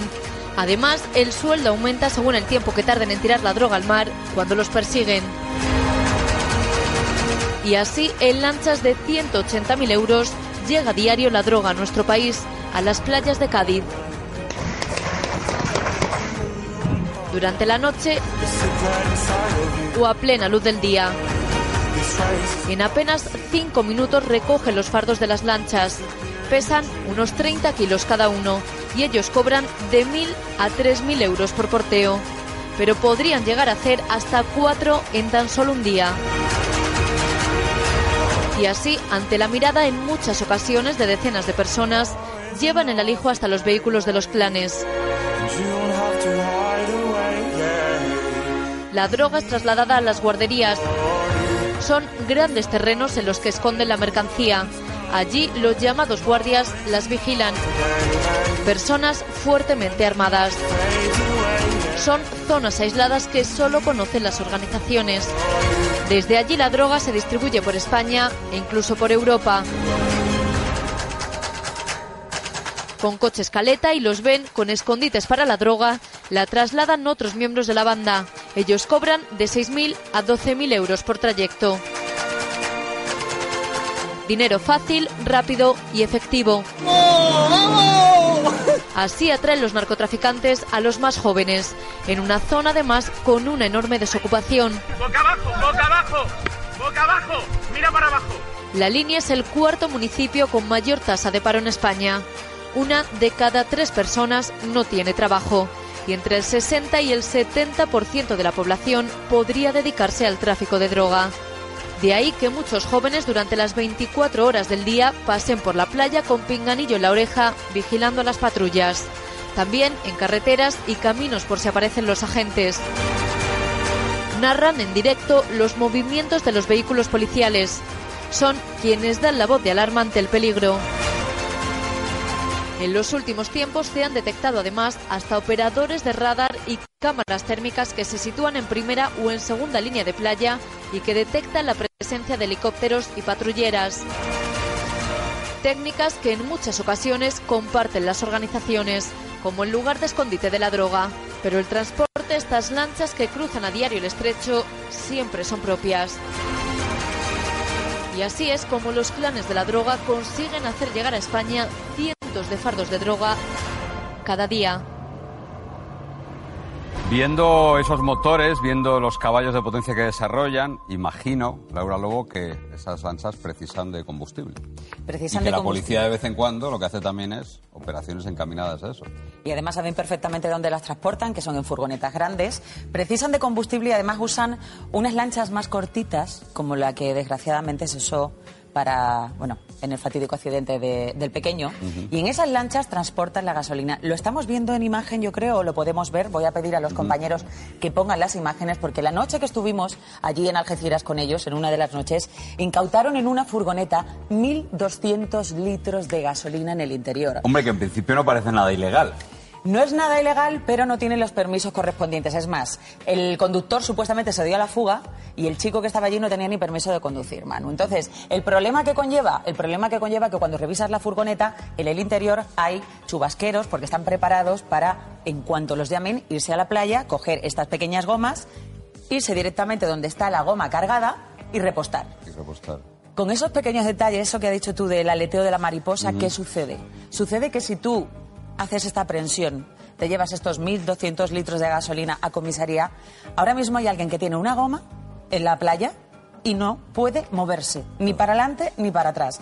Aquí trabajan Policía Nacional, Policía Local, Guardia Civil, trabajan todos conjuntos.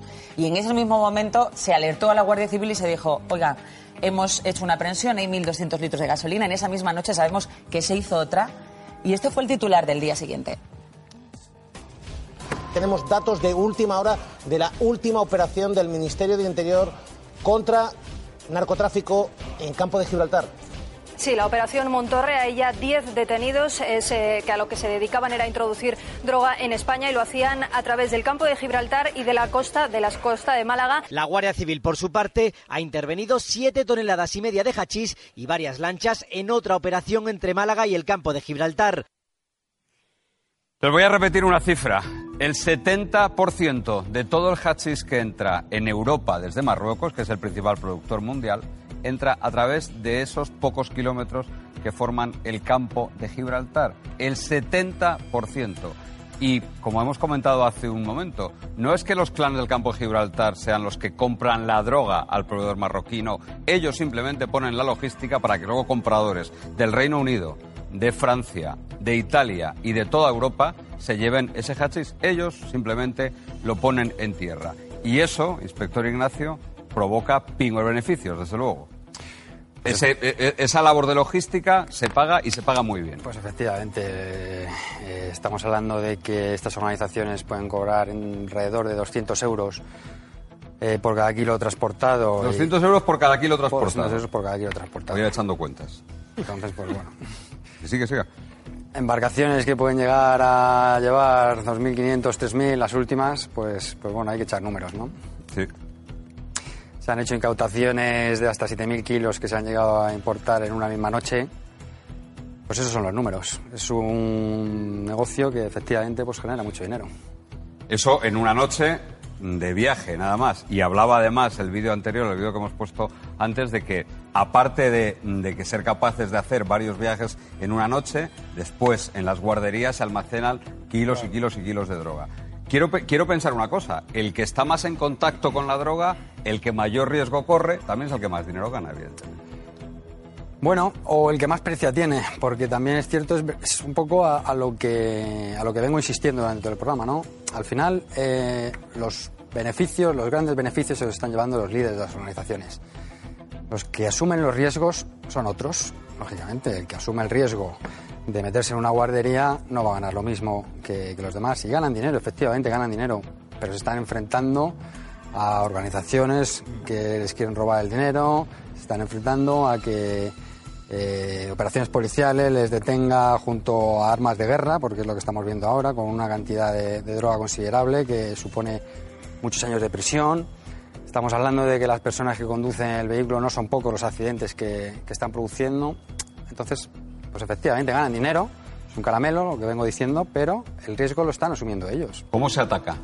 ¿Cómo se ataca todo esto que hemos visto que no es un problema? No es solo la lancha que trae el hachís, sino que tiene un montón de vertientes, tiene un montón de vértices.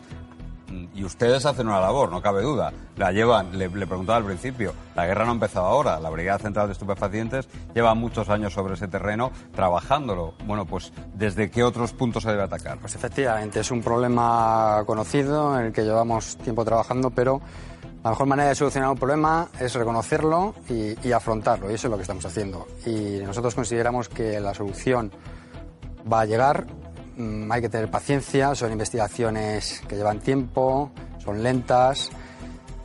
Este problema lleva sentado en la zona muchísimos años ya, pero bueno, efectivamente ha, ha apuntado por ahí también el comisario jefe. Eh, no queremos mandar un mensaje eh, complaciente ni triunfalista. No vamos a eliminar totalmente el narcotráfico, pero sí que eh, le puedo asegurar que vamos a acabar con estas organizaciones criminales. Y la manera, a nuestro juicio, desde luego, es una acción integral, no solamente policial, que también, sino reforzando eh, todos los medios, reforzando juzgado de instrucción, Claro.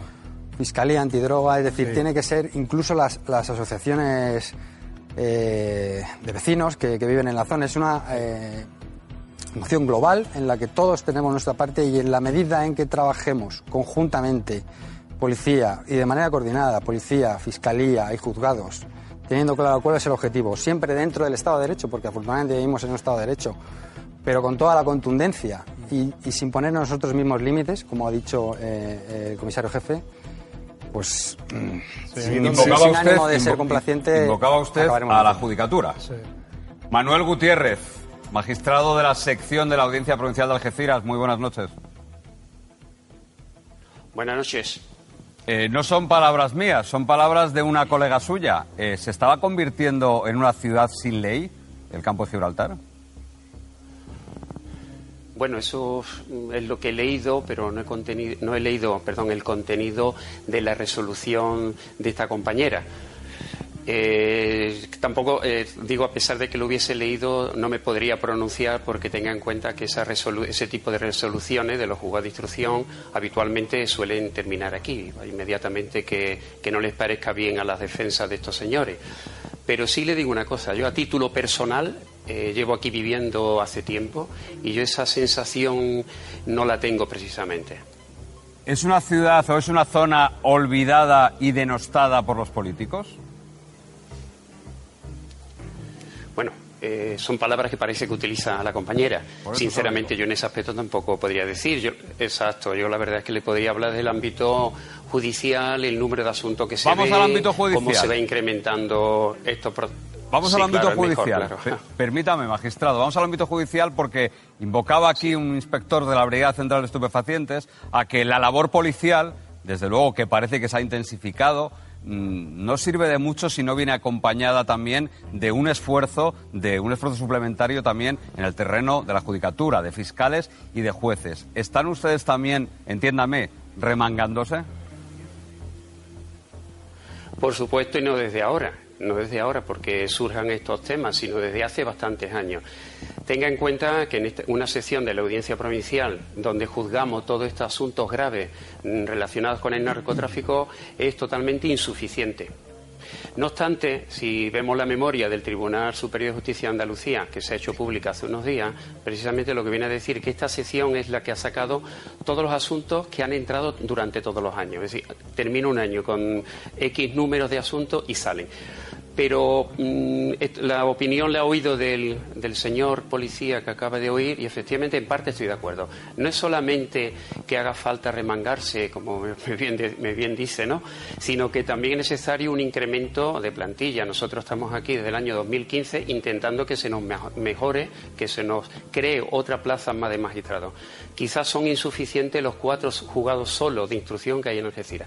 Pero aparte de eso, con independencia de todo eso, medios materiales, que yo creo que en el ámbito de la Administración eh, queremos todos, todos deseamos, sí es cierto eh, mm, que no bastaría solamente con las intervenciones policiales, sobre todo, por supuesto, eh, se ha dicho de Guardia Civil y Vigilancia Aduanera, que son fundamentalmente las que hacen este tipo de intervenciones en el mar. No lo olviden y es lo más importante. Yo pienso que hay que atacar también al tema de narcotráfico de otra manera. Y esa otra manera es precisamente, junto con los policías que parece que vienen de refuerzo de vez en cuando a la zona, personas especializadas en el blanqueo de capitales. Es decir, que para mí es lo fundamental.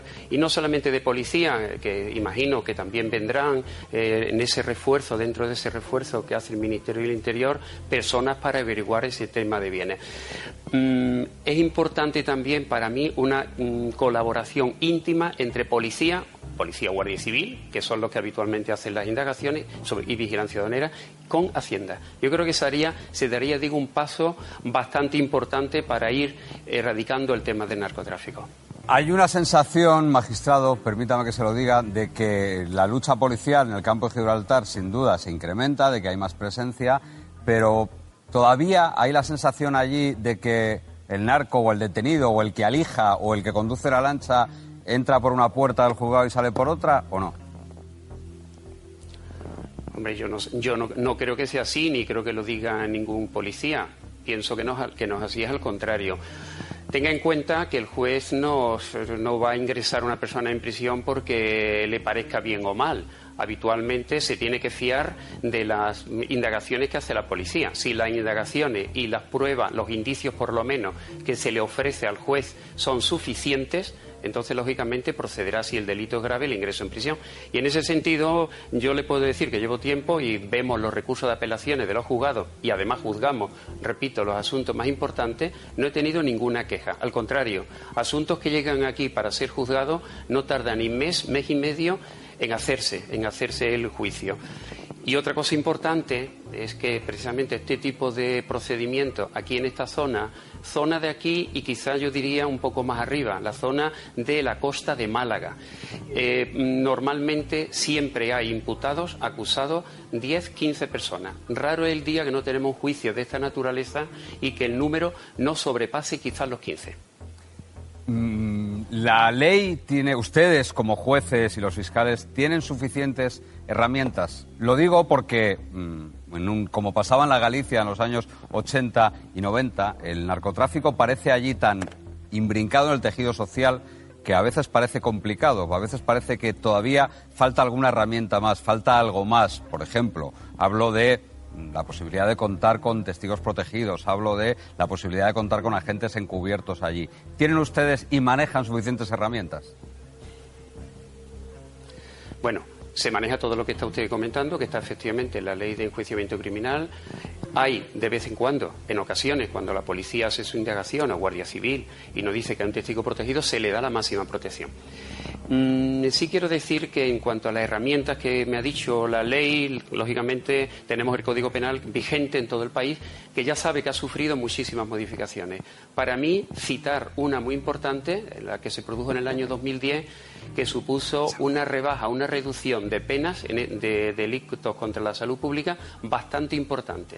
Es decir, que hoy, juicios que vemos aquí, eh, donde se incauta hasta unos 2.400, poco menos de 2.500 kilos de hachís, mm, la pena es exactamente igual que si se hubieran cogido dos kilos y medio. Oscila en un año y pico, es decir, unos meses. Tenga en cuenta que la persona que se arriesga a hacer, cometer delitos de esta naturaleza, lo habitual es que se arriesgue con una cantidad mayor, porque los beneficios van a ser mayores y de otro lado hay que tener en cuenta que la pena va a ser una diferencia muy corta en relación con lo que se le, puede penar. Una segunda cuestión también ah. importante. Siga, siga, perdone. Sí, sí, dígame, dígame. No, que le decía que hay alguien que tengo aquí a mi lado que parece que ha librado viejas batallas con usted. Sí, soy Miguel Alberto Díaz. Sí. Y quiero saludar y agradecer. Miguel, buenas, noches. Buenas, agradecer la, actitud que, que estuvo usted en su momento, muy valiente. Una actitud que le llevó a muchas amenazas, igual que a todos los que estábamos las coordinadoras en esta lucha. Usted recobró la confianza de la gente que estábamos en primera línea de lucha, de las familias que habíamos perdido gente en nuestro, en nuestro seno y quiero, quiero agradecerle que esa lucha la librara usted, que hoy tenemos una sesión de la audiencia que sea capaz de que, los, de que en el, eh, los, juicios no se vieran, los expedientes no se vieran en Cádiz, no porque no tuvieran esa sensibilidad, pero no tenían todo lo suficiente. ¿no? Y creo que eso fue importantísimo. Y yo quiero que ahora, en estos momentos, que también volvemos a pasarlo mal, que, nos unamos nuevamente, que el Poder Judicial, las fuerzas de seguridad del Estado, y la sociedad y también las instituciones. Quiero agradecerle a todos los alcaldes que estuvieran en las manifestaciones y están y son gente que no son sobornables por el narcotráfico. Son cosas positivas que yo creo que eso fue lo que provocó que ganáramos aquella primera batalla y que unido a lo que se está diciendo aquí, pues que seamos capaces de ganar esta segunda batalla. Bueno, muchas gracias Miguel Alberto por las palabras. ¿eh? Ya sabes que el Poder Judicial no desmaya y si en aquella ocasión efectivamente pues se hizo de, la forma y, se actuó como se tenía que actuar, ahora lo estamos haciendo exactamente igual todo. Y vosotros eh, habitualmente ya sabéis que, que tenemos de vez en cuando alguna reunión y siempre, digo siempre lo mismo, hacéis una gran labor social, precisamente de denuncia de personas, de personarse en las actuaciones cuando hay un juicio de narcotráfico con los pocos medios con los que contáis, yo creo que es una actitud bastante loable para vosotros. Magistrado Manuel Gutiérrez, muchísimas gracias y mucha suerte en esa lucha. Gracias, buenas tardes, buenas noches a vosotros. Inspector Ignacio, muchísimas gracias. Brigada Central de Estupefacientes, muchos años ya en esta batalla que parece que ha comenzado ahora, pero no. Gracias por acompañarnos. Muchas gracias. Algeciras también estuvo en el foco, por lo que hoy por hoy, hoy por hoy, sigue considerándose un desgraciado accidente. La muerte de un pequeño de nueve años. Lunes sobre las 5 de la tarde en esta playa de Getares en Algeciras un vecino sale a navegar con su hijo de 9 años. A unos metros sus abuelos lo saludan desde la arena. Estaba aquí tomando el zoo con su abuela, él se acercó para saludarnos, vino este tío, saltó por encima. Juan se presta a contarlo unos días después mientras improvisa un altar para recordar a su nieto Manuel. Por desgracia estaba demasiado cerca para ver todo perfectamente. Y me la ha quitado, me la ha matado, le ha cortado la cabeza y me la ha matado, me la ha matado. En la otra embarcación iba él. Con la mala suerte que este hombre cogió y le dio a la- al al acelerador, digamos, le dio fuerte y el barco se levantó con la mala suerte que se, le, se le desbocó, vamos, y pasó por lo alto del, del barco donde estaban ellos. Es el copiloto, el único que quedó en libertad sin cargos apenas un día después. El primero que insistió en negar uno de los rumores que todo había comenzado por una discusión en el mar. Estaban peleando los de las embarcaciones. Uno de una goma y esa de fibra, que es la de fibra donde estaba el muchacho con el niño montado. Discutiendo de boca, ¿vale? Ha cogido a la vuelta, ha cogido carrerilla y le ha pasado la goma por lo alto. Es una de las versiones que se investigaron como el ajuste de cuentas, la venganza entre clanes rivales. Así se inspeccionaron ambas embarcaciones. Se buscaron pruebas, se reconstruyeron los hechos y la conclusión, que la muerte no se produjo en una persecución, en un tiroteo o durante un alijo, que no hubo choque previo y que todo al fin y al cabo fue un accidente. Un accidente, si hubiese sido en medio de- del estrecho, pues mira, un día de niebla, se chocan, como ha pasado muchas veces, pues es incomprendible, pero con una embarcación de esas características, aquí a 10 metros, Él del mismo miedo se quería ir. A él le entró el pánico también y yo cogí y fui y le quité la llave. Y le digo, tú de aquí no te vas. Y no se fue. Ahí le ven, es el piloto de la embarcación, el único detenido, el único que ha pasado a disposición judicial. Se enfrenta a la acusación de homicidio doloso o imprudente por su conducción temeraria y porque dio positivo en el control de alcoholemia. Pero conlleva multa, las normas de circulación vial se aplican en el mar. Según nos apuntan, las leyes al volante no son las mismas y desde Capitanía Marítima de Algeciras nos aclaran que las suyas siguen esto, lo publicado hace siete años sobre infracciones contra la seguridad marítima. Las acciones de las personas embarcadas que, en estado de embriaguez o bajo la influencia de sustancias psicotrópicas, drogas tóxicas o estupefacientes, pongan en peligro la seguridad del buque. Y esto supone una sanción de entre 180.000 y 900.000 euros, aunque además se enfrenta a la acusación de blanqueo de capitales por la adquisición de la barca. Una barca que apenas una hora antes del accidente todavía estaba en manos del servicio marítimo porque le habían pillado días atrás conduciéndola sin documentación y con garrafas de gasolina a bordo. La sospecha en pleno campo de Gibraltar que la estuviese usando para prestar apoyo logístico al narcotráfico. De ahí que surgiese la duda. El niño murió por un choque entre clanes rivales, su padre pertenece al clan de los Pantoja, ¿habrá represalias? Para la familia, esa es otra historia. el padre del niño es fontanero. Y que dejen ya de comentar más tonterías, ni de hacer manifestaciones, ni de rela- relacionarnos con el narcotráfico, ni esas historias. Un accidente que, como decía hace unos minutos, es, de momento, Laura Lobo, un accidente. Tuviste con algunos testigos, con algunos policías que acudieron allí casi casi los primeros. Estuvimos patrullando con ellos por la noche y coincidió que algunos de los eh, compañeros que nos acompañaban eran testigos, bueno, fueron los primeros en llegar cuando pasó el, el fatídico accidente y es bonito verlo. Iba a decir otro adjetivo, pero es que es bonito verlo porque antes que un uniforme siempre hay una persona y en una situación como esta es muy difícil actuar. Vean.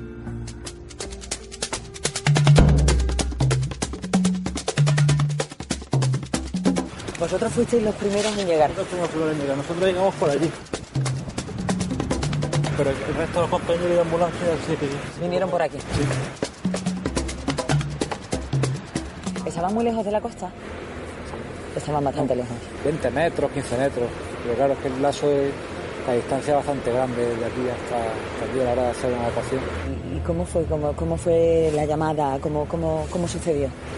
La llamada entró porque, efectivamente, porque habían atropellado un niño, pero también llegó mucha gente, que había una pelea, que se estaban peleando, agrediendo, un montón de gritos, discutiendo. Entonces, realmente, la, misión era atender al niño.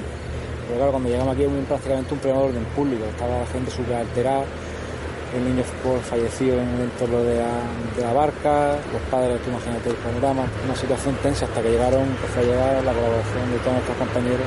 yo lo pasé bastante mal. ¿Tú? porque la situación era, hombre, Complicada. todos somos personas y, y, y teni- teníamos que estar con ellos independientemente de que nosotros pues, teníamos nuestra función, que era proteger la cena y intentar que todo saliera pues como tenía que salir y como salió. Pero ante todo humanos. Siempre. No ha sido una semana fácil, desde luego. ¿no? Entre la agresión de los compañeros guardias civiles, esto y, y el ambiente que está caldeado en sí. Entonces. Además, en concreto en esta situación es que era, es que era normal. Mira, vienen los compañeros aquí. Buenas noches. Buenas noches. ¿Alguno de vosotros también estuvo aquí en el momento de... Yo, por ejemplo, todos, los cuatro. ¿Y cómo se vive una situación así? Cuando llegamos a la zona, la playa estaba llena, ya que hacía un buen día, y pues imagínate, gente en el suelo, gente llorando, desesperada. Desgraciadamente la- las lesiones no eran compatibles con la vida. Ante esa situación mm, desgarradora, tuvimos que acordar en la zona, ya que los familiares en esa situación quieren echarse al niño y, y poco más. La imagen, pues, como tú comprenderás, para el resto de mi vida, por ejemplo. Después de todo esto, ¿se ha revuelto un poco el ambiente? Está revueltillo, pero todo este cambio. Tampoco le interesa a ellos que esté el ambiente tan revuelto. Hay cámaras, hay más policías. Y eso no les conviene a ciertas personas, claro. A, a ellos, A los narcotraficantes sobre todo. por ejemplo. Está todo más vigilado ahora. A veces ven como los enemigos. Sí, somos el enemigo. Absolutamente. De ellos siempre. Algeciras es una ciudad peligrosa y lo está diciendo la que se ha venido fuera de la ciudad para poder hablar con vosotros con tranquilidad. ¿eh?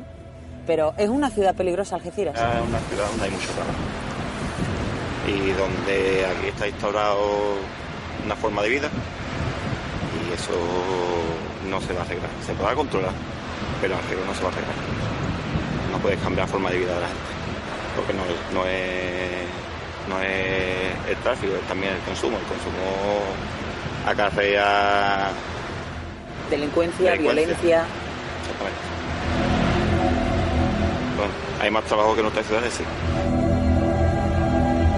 Pues Laura, eso es Algeciras y eso es la noche de Algeciras. Y esos son los policías nacionales que todas las noches están patrullando por allí. Me los llevé, y eso sí lo quiero apostillar, me los llevé a la playa de Getares, que está a las afueras, porque el ambiente está muy caldeado. Muy caldeado. Y para hablar con ellos era imposible hacerlo en la ciudad, así que nos fuimos fuera. ¿Por qué? Muchas veces cuando uno patrulla hay gente que quiere salir en cámara, otros no quieren. Es que la situación del campo de Gibraltar es distinta. Muchísima gente de la que ha salido en este reportaje trabaja para narcotraficantes, forman parte de este mundo del narcotráfico y pueden salir por otro motivo, pero están. Entonces las cámaras no somos bien recibidas en ningún momento. Da igual lo que grabes, que estés hablando de narcotráfico, que estés hablando de un accidente o que estés hablando de una acera que han puesto nueva.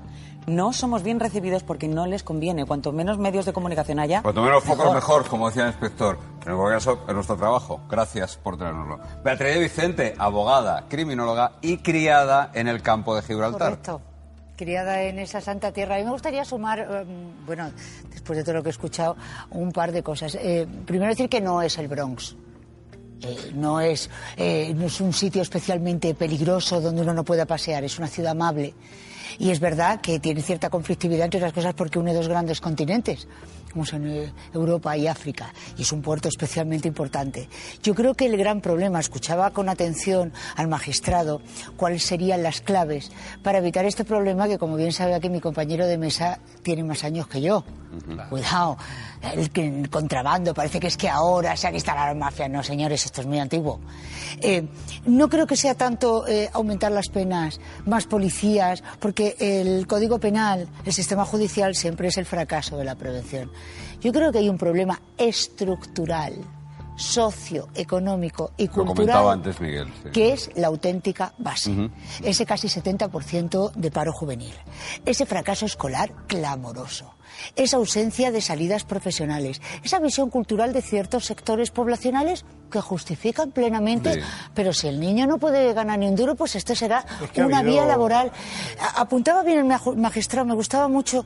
eh, hay una teoría eh, criminológica que es la teoría economicista del delito. Oye, si obtengo más beneficios que costes, aunque la pena sean tres añitos y medio, dos añitos en la cárcel, yo voy a ganar millón y pico de euros, a mí me vale la pena. Si conseguimos que no sea rentable, es decir, que muerda, ¿por qué los grandes clanes se mantienen? Porque el que pringa es el pequeño. Y estos señores no les están metiendo mano al bolsillo. Si conseguimos morder el bolsillo, identificar los bienes que provienen del narcotráfico y que los decomisos sean eh, efectivamente efe- efectivos, empezaremos a reducir el problema. Y si además que hacemos prevención primaria, que a ningún político le interesa, porque como no se notan cuatro años, sino en doce, y claro, no me llevo yo los laureles, si hiciéramos este cóctel, yo creo que la cosa cambiaría mucho. Miguel Alberto Díaz, Barrio Vivo. eh, ¿Sabe a qué me recuerda usted? Yo que yo mm, peino canas, peino canas, por cierto, no me tiño, sino que peino no canas. sabemos dónde porque la cabeza no las peino tiene. canas. Eh, recuerdo aquella lucha de las madres en los años 80 en Galicia. Es un poco el espejo en el que se miran. Sí, bueno, eh, aquí hubo también en la línea las madres de los pañuelos verdes, Micaela, Tomás, Isabel, gente que alguna había enterrado hasta tres hijos eh, de su, de su familia. ¿Y usted ha enterrado a alguien o no? Sí, mi hermano. También a consecuencia de la droga. Que la heroína 30 pegó años. fuerte allí, ¿verdad? Y la venganza dulce, la venganza dulce fue eh, crear las coordinadoras y le llamamos Barrio Vivo porque morían a manojito. Y te- tuvimos que hacer un censo para saber la gente que moría eh, con los curas de las barriadas. Porque es que no sabían ni no se hacían ni encuestas sobre. Era tremendo, era, fue un genocidio eh, que, que no, hubo, 80. no, no hubo nadie que hiciera de notario, nada más que la familia. Pues le deseo toda la suerte del mundo en esta lucha de la que ya lleva usted unos cuantos años, pero ahora tiene pinta, parece que ya no está tan solo. Gracias. Nosotros no vamos a perder la De verdad, muchísimas gracias, por estar con nosotros. Nos vamos a la Costa del Sol. Venga.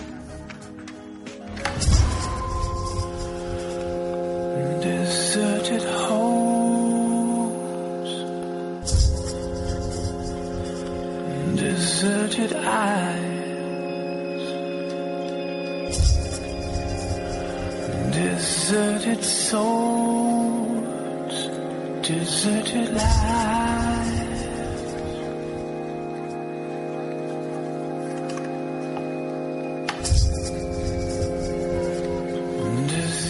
Si el crimen organizado no tiene fronteras, no tiene fronteras nacionales ni transnacionales, imagínense la poca frontera que puede haber entre el campo de Gibraltar, la zona en la que hemos puesto el foco esta noche, y lo que tiene muy cerquita, como están viendo aquí, la Costa del Sol de Málaga. Juan Cano, la consecuencia de la presión que hay ahí puede llegar hasta la Costa del Sol. Recordemos, la Costa del Sol, que en los tabloides británicos no hace mucho Llegaron la a conocida bautizar como la la, Costa del Crimen. la costa del crimen.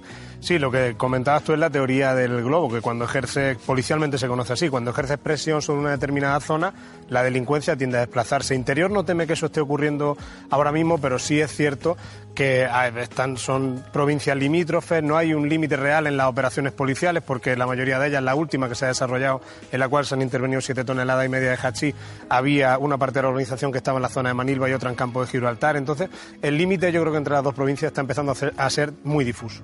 Pues, ¿por qué estamos hablando de la Costa del Sol? Porque durante las últimas semanas ha habido allí de todo, secuestros y hasta asesinatos. Le pusieron una capucha en la cabeza y le ataron de pies y manos. Fueron 24 horas de secuestro llenas de golpes, hasta que le abandonan junto a un centro comercial preparado para que le encontrase la policía. Es el último secuestro en solo 15 días en la Costa del Sol, la última advertencia de los narcos. La oleada de violencia en Marbella, Fuengirola y Málaga es obra del crimen organizado. Son mensajes escritos con sangre de los narcotraficantes. Sangre incluso después de una comunión. Aquí, a la salida de la iglesia Virgen del Rocío de Marbella, fue asesinado un hombre conocido como el Maradona. Un sicario esperó que saliese de la comunión de su hijo y cuando entró en el coche le disparó y se dio a la fuga. Fueron cinco tiros a bocajarro, a plena luz del día, un sábado y rodeado de gente. Un último aviso mortal después de que quemasen un gimnasio y un club del que era dueño. El sicario todavía está en busca y captura. Pero justo cuando se produce este asesinato, la policía ya trabajaba en otro homicidio sucedido esa misma semana.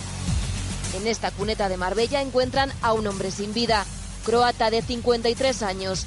Tenía las piernas vendadas, impactos de bala y golpes en todo el cuerpo. A solo unos metros de él, muy malherida, estaba su mujer, con el rostro desfigurado por los golpes. Les habían secuestrado solo un día antes. Son venganzas, rivalidades por el control del territorio de los narcos que responden así a robos en sus guarderías o simplemente a deudas por drogas y que se han vuelto más violentos en los últimos 15 días. Los narcos quieren que su mensaje se oiga alto y claro y no tienen reparos en secuestrar, por ejemplo, a dos personas en un mismo lugar y con solo 10 minutos de diferencia, como hicieron en el pueblo malagueño de Manilva el pasado 11 de mayo.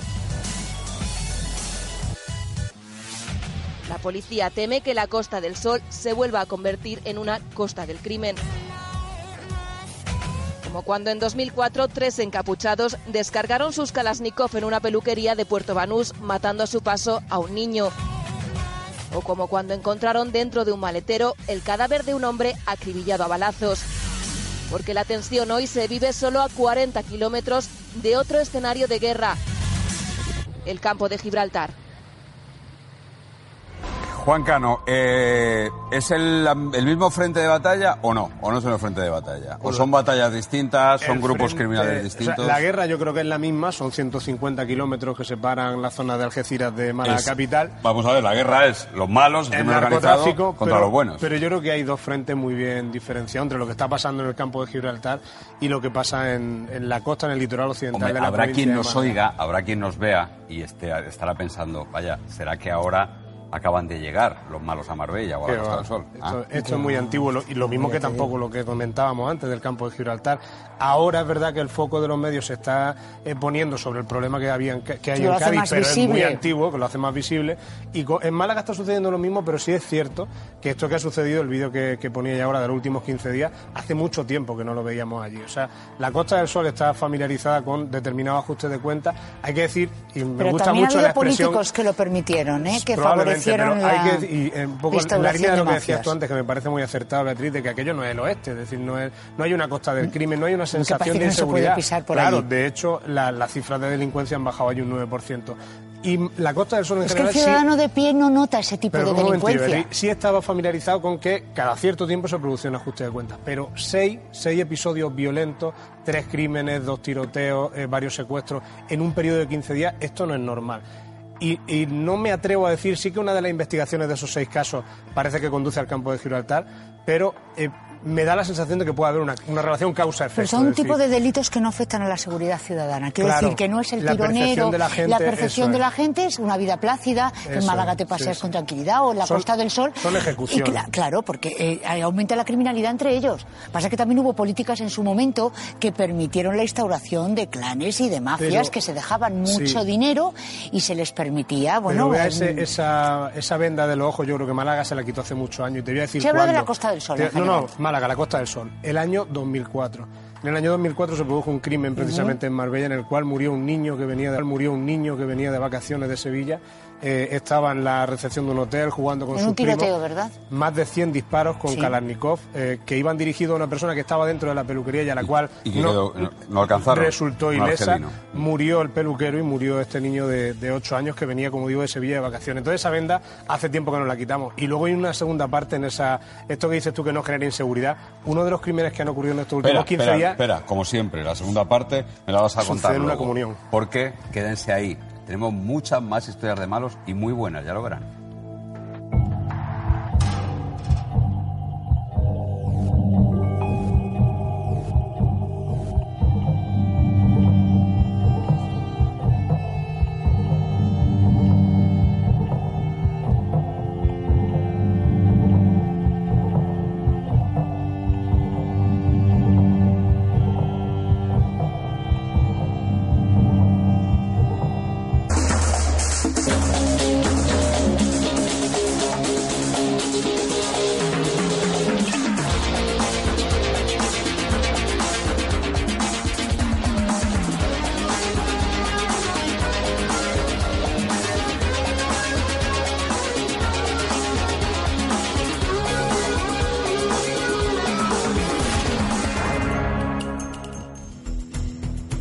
Asesinatos y secuestros han recorrido durante los últimos días la Costa del Sol, la costa malagueña, en lo que parece una onda expansiva o esa teoría del globo de la que hablaba antes Juan Cano, que dice la policía, cuando se ejerce presión en el campo de Gibraltar, llega el crimen a la Costa del Sol. Y hemos querido recorrer, un equipo de Expediente Marlasca ha recorrido esa Costa del Sol.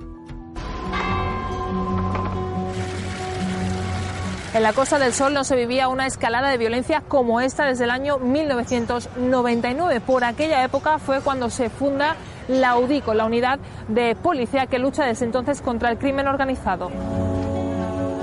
Está habiendo muchísima escala de violencia últimamente. No es nada nuevo, ya pasa bastante en la Milla de Oro, discotecas, tiroteos siempre hay, en Marbella y narcotráfico eso no. ¿No tienes entonces la sensación de que ahora está volviendo un poco a crecer esa escala de violencia? No más que otros años, en concreto. Y en Marbella eh, las noticias malas no interesan. ¿Por qué? No interesa porque para que no se vaya el turismo. De los seis sucesos relacionados con el ajuste de cuenta y con el narcotráfico, tres de ellos ocurrieron aquí, en Marbella. El último de ellos a las puertas de esta iglesia cuando el hombre que fue asesinado salía de la primera comunión de su hijo.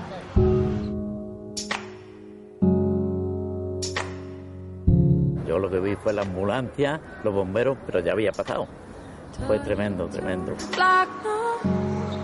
asusta y preocupa. Esto está lleno de niños y, y no es el futuro que queremos nosotros para nuestros hijos, ¿no? Un pueblo como es San Pedro y, y nunca ha pasado aquí nada, siempre ha estado con tranquilidad y ahora pues tenemos muchos problemas. Aquí en Fuengirola también ha habido dos tiroteos en las últimas semanas. Uno de ellos aquí, en la zona del puerto deportivo, que acabó con dos personas heridas por balas que acabaron yendo al hospital en su propio coche. Ajuste de cuenta, drogas, mujeres, las típicas peleas de la noche.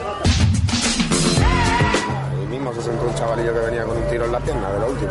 Pero se sabe que a mí no me van a venir a buscar nada de eso. ¿Y tú crees que la Costa del Sol se va a volver a convertir en la Costa del Crimen? No, lo van a permitir. No lo van a permitir. La actividad delincuencial de las organizaciones criminales, esos conocidos como vuelcos, sí que parece que están detrás de muchos episodios de este tipo. Esos amarres, un amarre es un secuestro de para saldar una deuda, por ejemplo, incluso algún asesinato, parece que esos vuelcos, ese robo de droga o de dinero a otras organizaciones sí que puede estar detrás de todo esto. Para la UDICO al menos así es. Están absolutamente convencidos de que eso, como decíamos antes, también está pasando en el campo de Gibraltar. Eso está generando tensión entre las organizaciones y sobre todo una necesidad de imponer respeto, porque el, el problema que, que tiene una organización cuando le roban una determinada cantidad de droga es que el mensaje que tiene que trasladar al resto es que esto a mí no se me puede hacer. Y ese tipo de mensajes normalmente se escriben con sangre. Eh, muchos de estos episodios la UDICO los vincula claramente o a vuelco o a deuda de, de droga que no se han pagado y se están investigando en ese contexto. Como decía antes, una de esas investigaciones conduce directamente al campo de Gibraltar y no sabemos si alguna de las otras cinco también puede acabar. Vamos ahí. a escuchar lo que dice alguien de un sindicato representativo de la policía. En este caso lo que nos encontramos es que como los puntos negros, podríamos decir, de entrada y salida eh, de droga está controlada, por eso yo decía que nosotros sabemos realmente, tenemos un buen servicio de información y sabemos cuáles son los puntos de entrada y salida, pues otra opción más para poder seguir con ese nivel de vida, con esa riqueza fácil, es robarse entre ellos mismos, que es lo que realmente ha pasado aquí en la Costa del Sol. Es decir, lo que ha ocurrido ha sido como una especie de ajuste de cuenta con motivo de ¿Un robo? un robo, un robo de, de- lo que era el lugar donde tenían eh, la sustancia allí depositada. De todas formas, lo que ha ocurrido aquí, a pesar de que pueda parecer que está cercano a todo lo que está pasando en la zona del campo de Gibraltar, nada tiene que ver con el estilo de vida o todo lo que rodea ese tipo de delincuencia de- en el narcotráfico, ¿no? Hay un episodio de los ocurridos en la Costa del Sol que llama la atención, llama la atención y nos lleva a tiempos y a lugares oscuros. Alguien asesinado a la salida de la comunión de su hijo. Sí, yo insistí antes en ello cuando eh, comentábamos con, con Beatriz el, el hecho de que sean eh, episodios, normalmente los ajustes de cuentas, que no eh, afectan al resto de la ciudadanía, quedan en el contexto ¿no? de, de, de la organización y del ajuste de cuentas entre dos partes de la banda. En este tipo de casos, como en aquel que recordaba yo de 2004, sí generan eh, una sensación de que esto le puede tocar a cualquiera. Imaginaos una bala perdida en una comunión, se acaba de celebrar eso, había eh, bastantes niños dentro de la iglesia y estaban saliendo. El crimen se produce cuando el- la víctima acababa de subirse al, al asiento del conductor Para y mandar a- ese mensaje también del que hablabas. Claro, a estas organizaciones hay que tocar aparece la línea sicario. de flotación, es. que es el ámbito económico.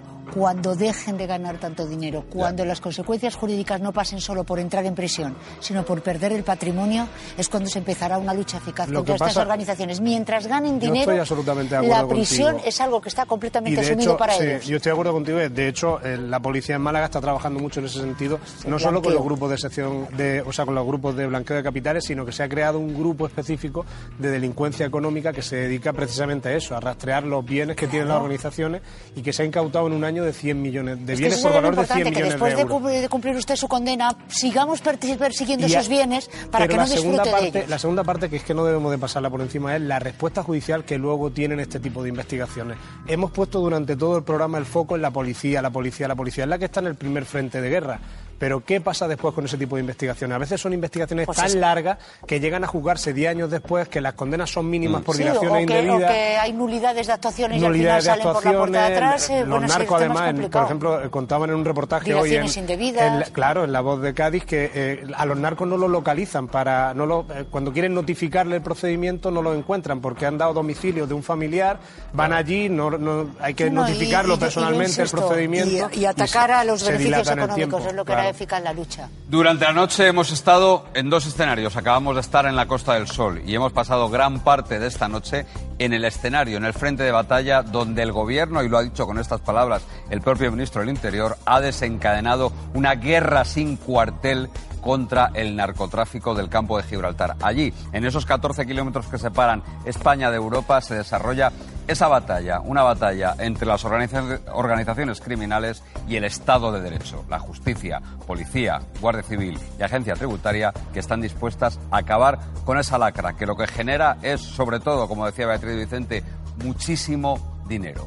Mucho dinero y ya lo saben, lo decía hace poco aquí un inspector. No hay Robin Hoods, no hay grandes mecenas, porque todo el que trabaja para ellos acaba, en el mejor de los casos, preso.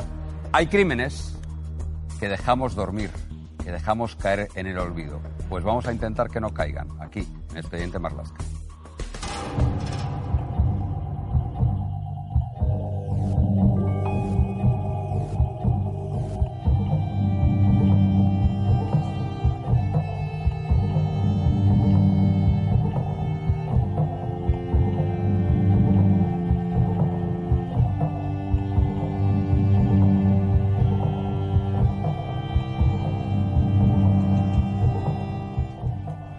El foco mediático a veces lo centramos mucho en un caso, en un crimen, en un secuestro, en una desaparición. Pero ese foco se va desvaneciendo, se va apagando, va perdiendo fuerza a medida que pasa el tiempo. Hay casos que parecen encerrados en algún cajón ya del olvido, como tenemos aquí unos cuantos. Madeleine McCann, Jeremy Vargas, ¿se acuerdan? Pues hoy queremos fijarnos en dos casos para que no caigan en el olvido. Lo están viendo, el primero, María Trinidad Suárez Díaz, 31 años desaparecida junto a su hija, un bebé llamado Beatriz, y el señor que hay abajo es el único sospechoso de esta desaparición, el que era su esposo, Antonio María da Silva. Vamos a recorrer los escenarios de ese crimen, de esa desaparición que tiene todas las trazas de ser un crimen, desde luego. Y vamos a ir también a Lugo, donde ya han pasado de muchos años desde que el 30 de abril de 1994 fuesen asesinados Esteban y Elena. Trabajaban en un supermercado y alguien los asesinó. Tampoco se sabe nada de quién fue el responsable. Dos crímenes que no queremos que caigan en el olvido. De momento van a escuchar, van a ver una historia muy desgraciada, muy triste, terrible, la de Trini y su hija Beatriz. Berbes, una pequeña localidad asturiana de Ribadesella. Apenas quedan 90 habitantes, unas 100 viviendas en pie. Una de ellas donde Trinidad esperaba comenzar una nueva etapa. Es el año 1987, Trini o Mari Trini, así la llamaba su familia.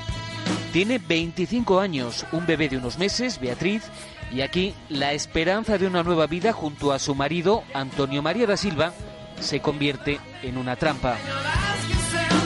Bueno, lleva cerrada 30 años desde que ellos no viven aquí. Todavía se ven incluso los enseres en el interior de la casa, una maleta. Se ve la cuna, se ven zapatos también, se ve todo tipo de, de ropa. Se ve todavía la cama con una- las, ma- donde estaban las maletas a punto de, de viajar. Esta casa es un lugar clave en la desaparición de Trinidad y de su hija Beatriz. Es el último hogar conocido de ambas y el último pueblo donde se las viera con vida.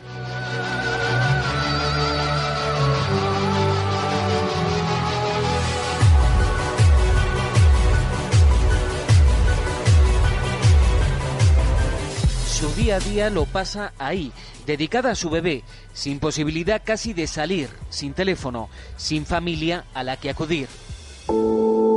Ella eh, no podía salir. Está claro que la pobre Trini de esta casa no podía salir.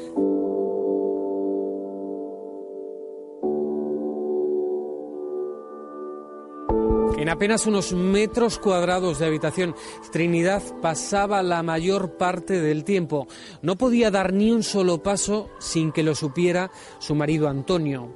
Una casa que a día de hoy lo único que mantiene intacto es el secreto de lo que pudo ocurrir en su interior hace 30 años. Desde el principio el portugués no le dio una vida fácil. Se casan el 6 de enero de 1985 en Villaviciosa, Asturias. Ella tiene 22 años y él 40. Los supuestos malos tratos comenzaban pronto. A los pocos meses viajan juntos a Suiza por trabajo y ella decide volver sola por los golpes recibidos. y muy asustada. Ella estaba muy asustada. Y le dijimos, pues, oye, que fuera la última vez, que no volviera más con él, porque nosotros no íbamos a pasarnos la vida yendo a recogerla. La situación se repite en su primera casa, en Matadeón de los Oteros, en León. Con una pala excavadora, la unidad militar de emergencias levantaba el suelo de lo que quedaba del inmueble. Fue hace dos años, una minuciosa inspección para buscar a Trini y a su bebé, o más bien lo que quedarían de ellas. Aquí en más de una ocasión se quedaba encerrada. La dejaba hace poco salir de casa. Poco. No la trataba bien. Y aquí, en más de una ocasión, su familia acudía en su ayuda. Que si volvía con él, que no nos llamará. Que para ella y para el crío lo que quisiera. Pero si volvía con él, ay, que se olvidara. Y le dije que, que tuviera cuidado con lo que había. Y nunca más otra palabra hablé con él. Ya embarazada, sus huidas a esta casa de acogida en Gijón también son ocasionales y siempre acababa volviendo. Y a cada regreso, más miedo de la familia de Maritrini. Un miedo y una desconfianza que Antonio María da Silva, el portugués, se había ganado a pulso. Óscar Díaz Gallardo, nuestro compañero de Expediente Marlasca, es quien ha recorrido esos escenarios claves en la desaparición de Trini y de su hija Beatriz, Óscar. Y todo, todo nos lleva a un cachito de agua. Es un cacho de agua y va a ser la clave de la investigación a partir de ahora. Es una laguna eh, muy pequeña, ubicada eh, a cuatro kilómetros de la casa de Berbes, en Ribadesella. Y en ese punto fue el lugar escogido hace 31 años por Antonio María Silva, de- da Silva, el portugués, para sumergir dos vehículos. Una maniobra bastante extraña que además coincidía más o menos en la época con la desaparición de su mujer y de su bebé. Está en la laguna de Coballo, que es como se llama esa laguna, Es está cerquita del mar, entiendo. Sí. En sus años, de, bueno, cuando fue creada, estuvo en actividad. Eh, en estos 30 años prácticamente ha servido con un- como un vertedero ilegal, ¿no? Allí se ha podido lanzar de todo. Eh, tiene una profundidad enorme y ahora la clave eh, depende de la jueza. Se va a autorizar, parece ser que de forma inminente, la extracción de esos dos vehículos, aunque se requiere fuera, Medios subacuáticos, evidentemente. medios subacuáticos, eh, una grúa de extracción para, para poder coger esos dos vehículos y bueno, se está a la espera y podría ser en próximos días, próximas semanas. Son esas aguas las que de momento, igual que las aguas de Susqueda guardaban el secreto de la muerte de Marc y de Paula, las aguas de Coballo, de esta pequeña laguna, pueden guardar el secreto del paradero de Trini y de su hija Beatriz.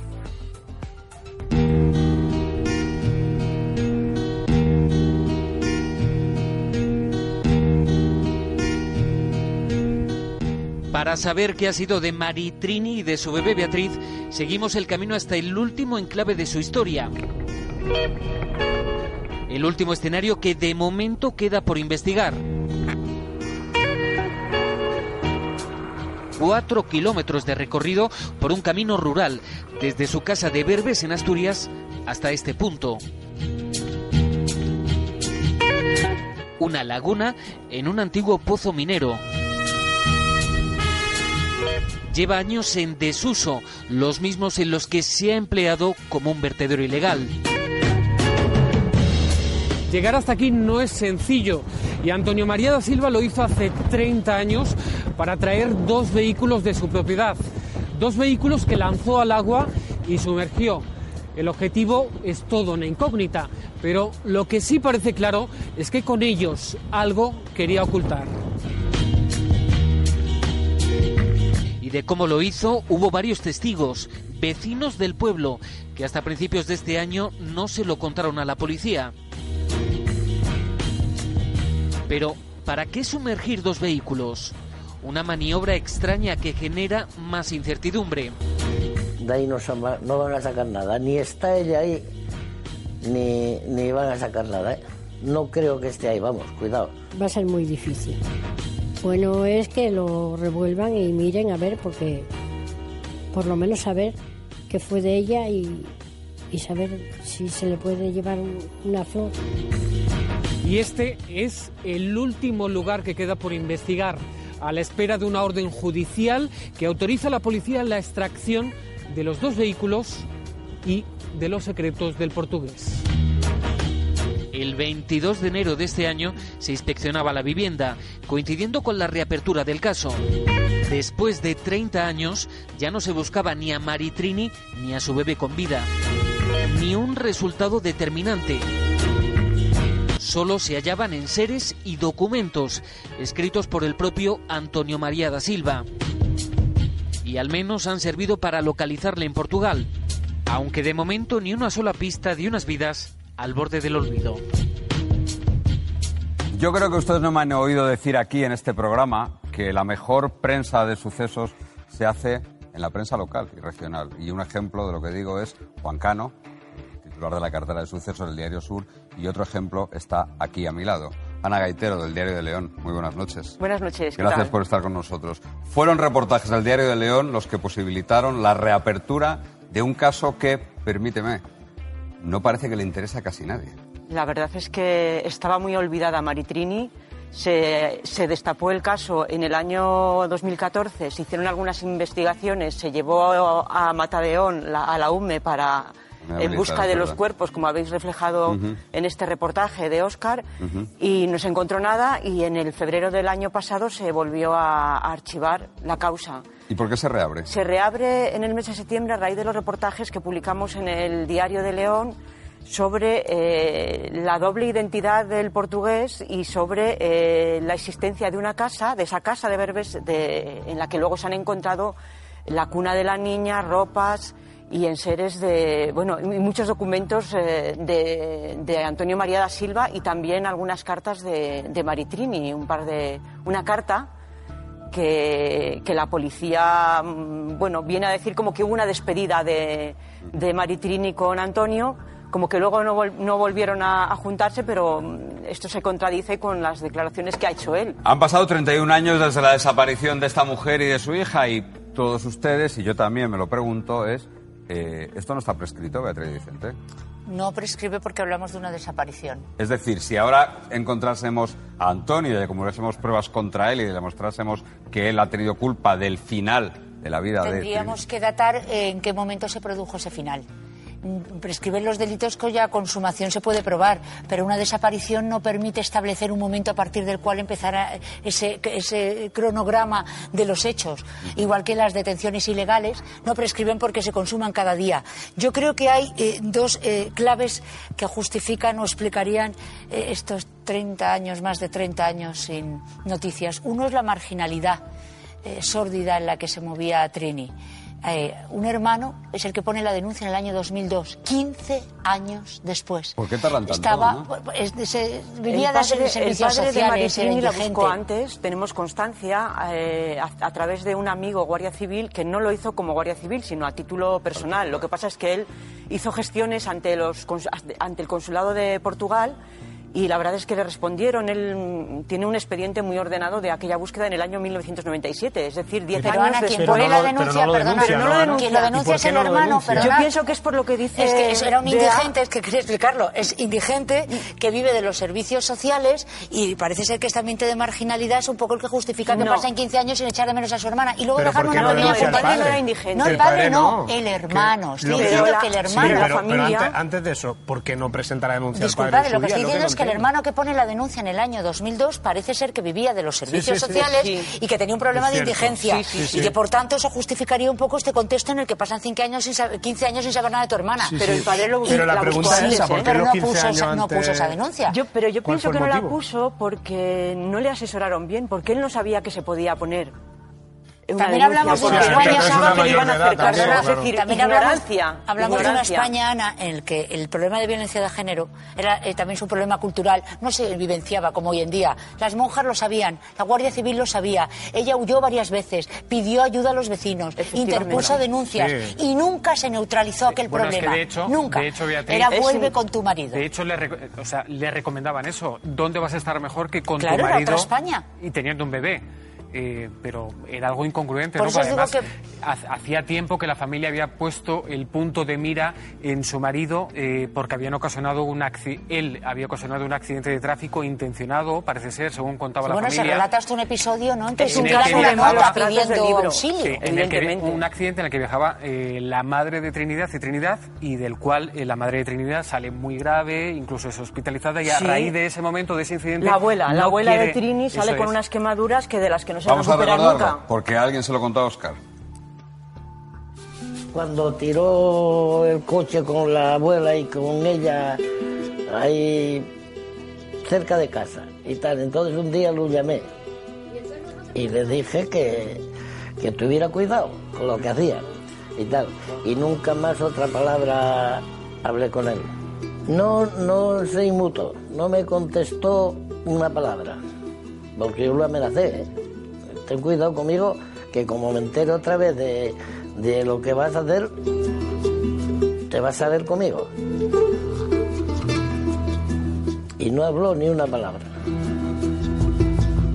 Trini, su bebé Beatriz, desaparecidos en el año 1987 y vuelvo a decirlo, la primera denuncia que llega a las autoridades es del año 2001, 14 años después, una historia, como decía, muy triste. ¿Este accidente se hizo algo con él? ¿Se instruyeron diligencias? ¿Alguien hizo algo? ¿Un atestado? ¿Un no algo? Consta, Nada, no tampoco. consta que se hiciera nada. No que se dio parte una a, ni- a de nadie. homicidio. No se dio parte a nadie, no, no intervino nadie ahí. Pero ¿cómo sucede ese accidente? De, o sea, Eh, lo que han relatado las vecinas y, fam- y familiares cercanos a, a Maritrini es que en un momento determinado él llega a esa curva de, de- de lo que es una carretera antiguamente nacional, ahora es una carretera eh, comarcal, y se baja del coche, dice que va a hacer algo en el maletero Y precipita el vehículo. y, las- y los empuja. Y entonces, Pero no, de todas eh, formas todo ocurre en una España muy sordida porque incluso en el pueblo, en el propio pueblo, desconocen cuando Teresa desaparece su primera esposa y aparece Trini. Desconocen porque es un hombre huraño y eh, que no deja salir a sus hijos si tiene tres o tiene cuatro. Desconocen hasta el número de hijos. es la- gente sabe que ahí se produce un maltrato, pero nadie habla. Entonces hablamos de una hablaba. España Sí. que era otra España, claro.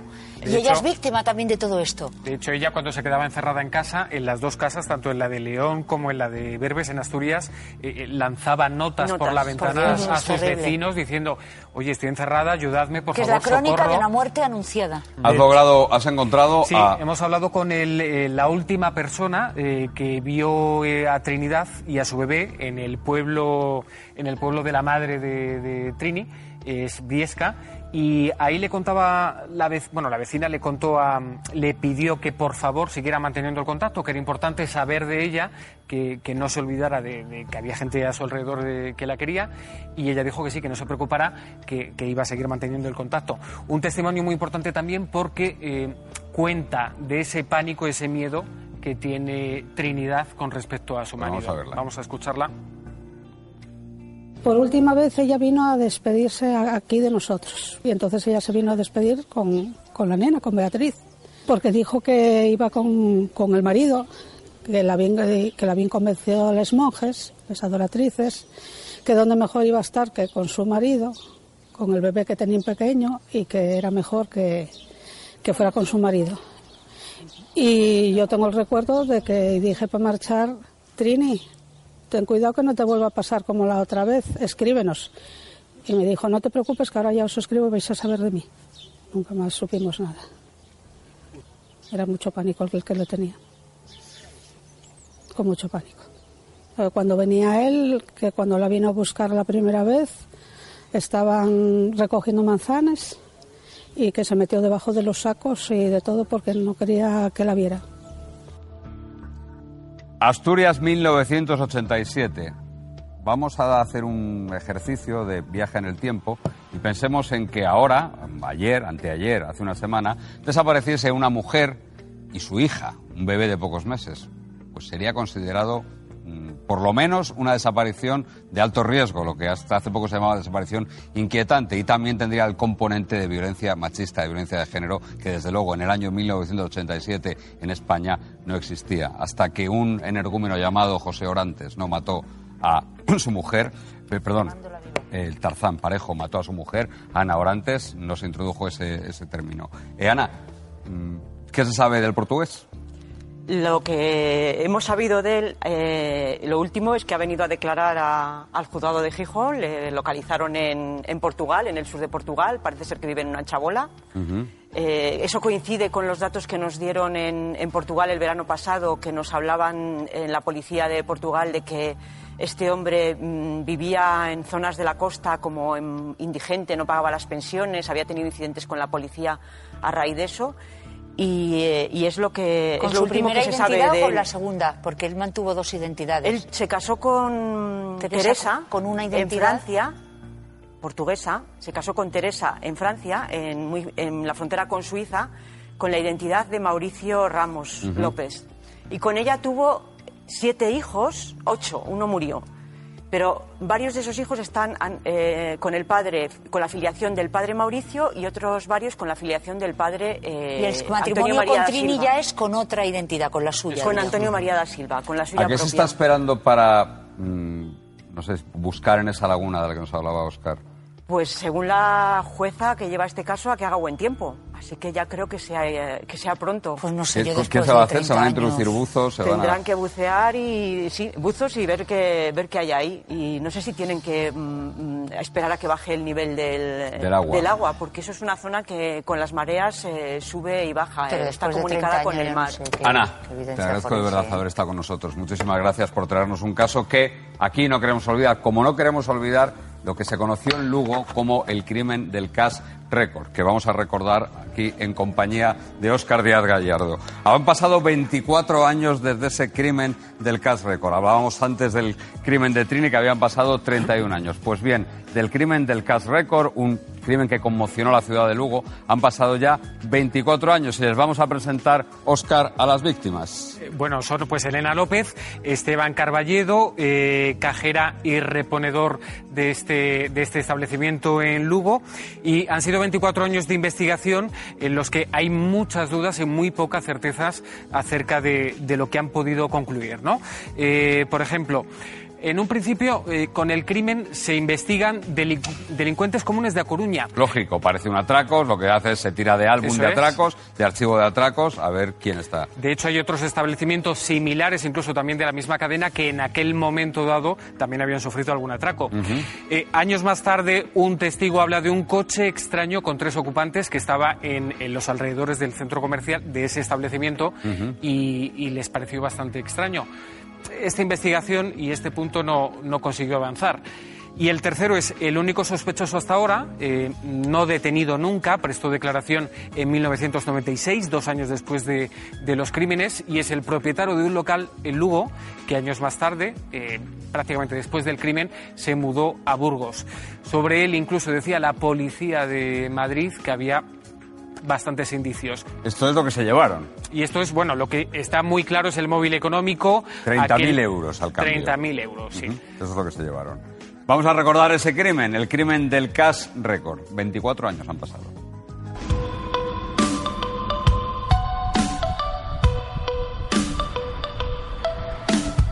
La tarde del 30 de abril de 1994, Elena y Esteban vinieron a trabajar como cajera y reponedor en este cash record del polígono industrial de Lugo. Tendrían que haber salido a las siete y media de la tarde, al cierre, pero nunca lo hicieron. Fueron asesinados.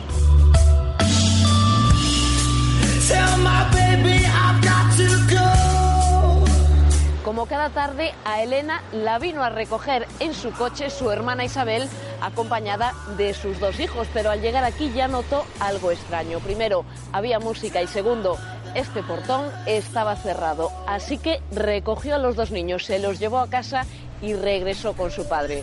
Fueron las dos primeras personas que encontraron los cadáveres. Yo estaba ahí aparcada en el, en esperando por ella en el coche y nunca había música. Y ese día había como una música de fondo, ¿no? Yo entré hasta la mitad del tal y los llamé, pero como no me contestaron, después ya volví con mi padre y con mi marido. Entonces entramos y ya mi hermana ya la vimos en la caja, que fue la primera que vimos, y, después eh, ya vimos a Esteban. Mi cuñado estaba entre las estanterías y estaba tirado en el suelo con un gran charco de sangre. En el exterior de Cash Record y de todo el polígono nadie oyó nada. Ni siquiera el guardia de seguridad de este polígono que aquella noche tenía aquí su garita a tan solo unos metros del supermercado. Él o los asesinos se llevaron aquella noche al menos 5 millones de pesetas de la caja.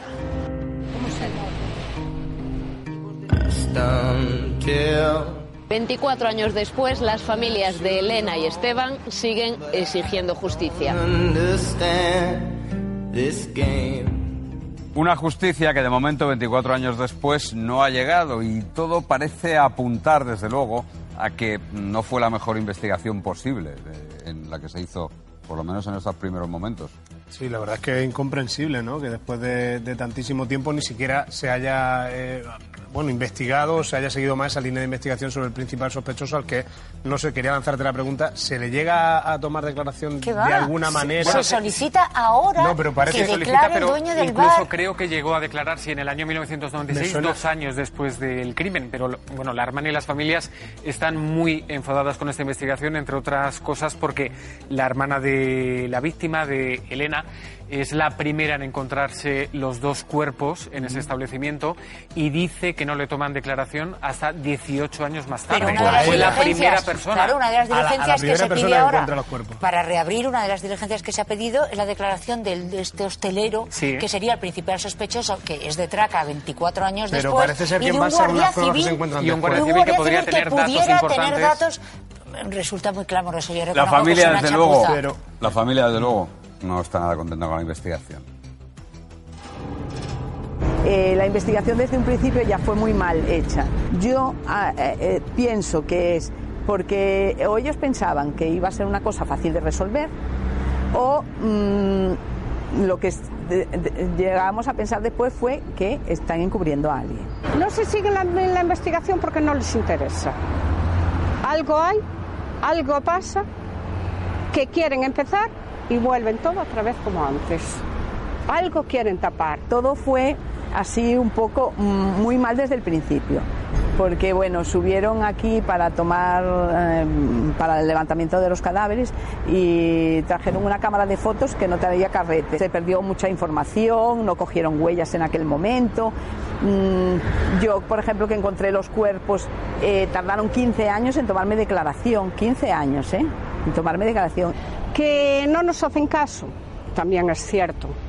Y después de 15 años que tuvieron parado, pedimos por favor que intenten trabajar, que nos indiquen algo, que tomen investigación. Si tienen que volver a llamar a Isabel, si tienen que llamar a su hermano, si tienen que llamar a gente, como hay varias diligencias, que se las hagan y que busquen la forma de dar un poco, por lo menos quedarnos tranquilos.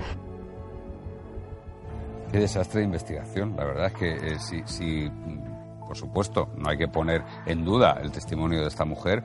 15 años en tomar declaración a la persona que encuentra el cadáver, que yo creo que la primera diligencia, la primera diligencia que se hace en un, en un crimen, A la persona que lo encuentra, que describa la situación en la que lo Es- es encuentra. básico. Es que eso es básico. Pero yo insistía en el tema de, de esa declaración al principal sospechoso. Es decir, se produce eh, al principio de- del caso y luego ha habido hallazgos en la investigación que justificarían esa toma de una segunda declaración. ¿no? Comentábamos estamos Sí, ahora pero no se ha el tema de los planos. ¿Por qué?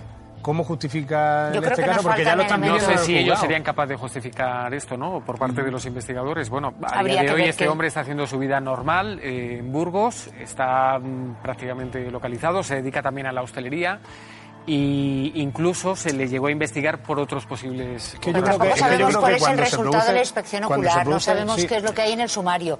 Eh, quiero pensar que no había acusación particular para dejar esto tan dormido, que Fiscalía no encontró ninguna vía para investigar, porque si no resulta absolutamente incomprensible, Sobre todo por, sinceramente. por darle tranquilidad a la familia, es decir, es que hay determinadas gestiones, hay cosas que en- en aquel contexto a lo mejor no se podía hacer. En cuanto a inspección ocular no había los medios que hay ahora Hombre, para pero haber sacado. no haya medio, pero por bueno, Dios vea, santo. Lo que te quiero que- decir es que hay cosas, en este caso, que se podían haber hecho muchas que se hicieron mal y se podían haber hecho bien, y muchas que ahora todavía se pueden Yo creo hacer. que hay un guardia civil Aunque que eso no sea por descartarlo y por 24 darle tranquilidad después. a la familia, eso se puede hacer. Bueno, y al fin y al cabo porque hay unos as- asesinos sueltos. Claro. Hay sensación de pasividad eh, y bueno y de ciertos la errores, familia, pero no sé dónde están. la familia de Esteban y Elena, las familias de Esteban y Elena siempre lo han tenido claro. Ellos también siempre han pensado en ese principal sospechoso.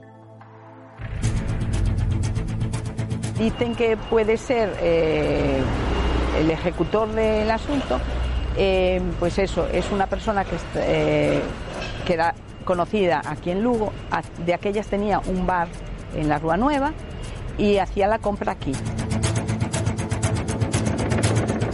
Y mm, dicen que ese es el, el autor material del... porque a él también se le imputa un robo en Casmiño en esa fecha, mismo modo. Lo que pasa es que en, el Casmiño no, no mató a nadie. ¿Por dónde van tus sospechas? Por la misma persona, porque efectivamente era muy conocida. Ese día creo que estuvo tres, días, tres veces aquí. Con eso significa que debía estar planeando. Y según ideas, él estuvo buscando personas que le ayudaran a hacer el atraco. Y alguien se negó y otro lo ayudó. Se supone que entraron a robar, ¿vale? Porque dinero se llevaron. Eh, que los conocían a los eh, que los mataron. Sí, porque no estaba ni la puerta forzada, la puerta estaba abierta, porque cuando yo los encontré la puerta estaba abierta. Quiero decir que o estaban dentro o, o entraron. La muerte fue a las 8 menos 20 cuando debieron entrar. Si cierran la puerta a las 7 y media, llamaron a la puerta, mi cuñado los conoció y fue cuando abrió la puerta a ellos. 24 años han pasado desde este crimen que sigue impune, el de Esteban y Elena. 31 años han pasado desde la desaparición de Trini y de su bebé Beatriz. Aquí, en Expediente Marlasca, no cerramos ningún caso hasta que está cerrado de verdad. Así que de estos dos casos seguiremos pendientes, como de todos los demás. Beatriz y Vicente, Buenas noches, muchas gracias. Gracias, Manuel. Juan Cano. Diario Sur, gracias. Gracias a vosotros. Oscar Díaz Gallardo, gracias por acompañarnos. Ya lo saben, hasta aquí ha llegado esta noche Expediente Marlasca Historias de Malos. Pero el próximo domingo estén ahí porque traeremos muchas más y muy buenas. Y ningún caso.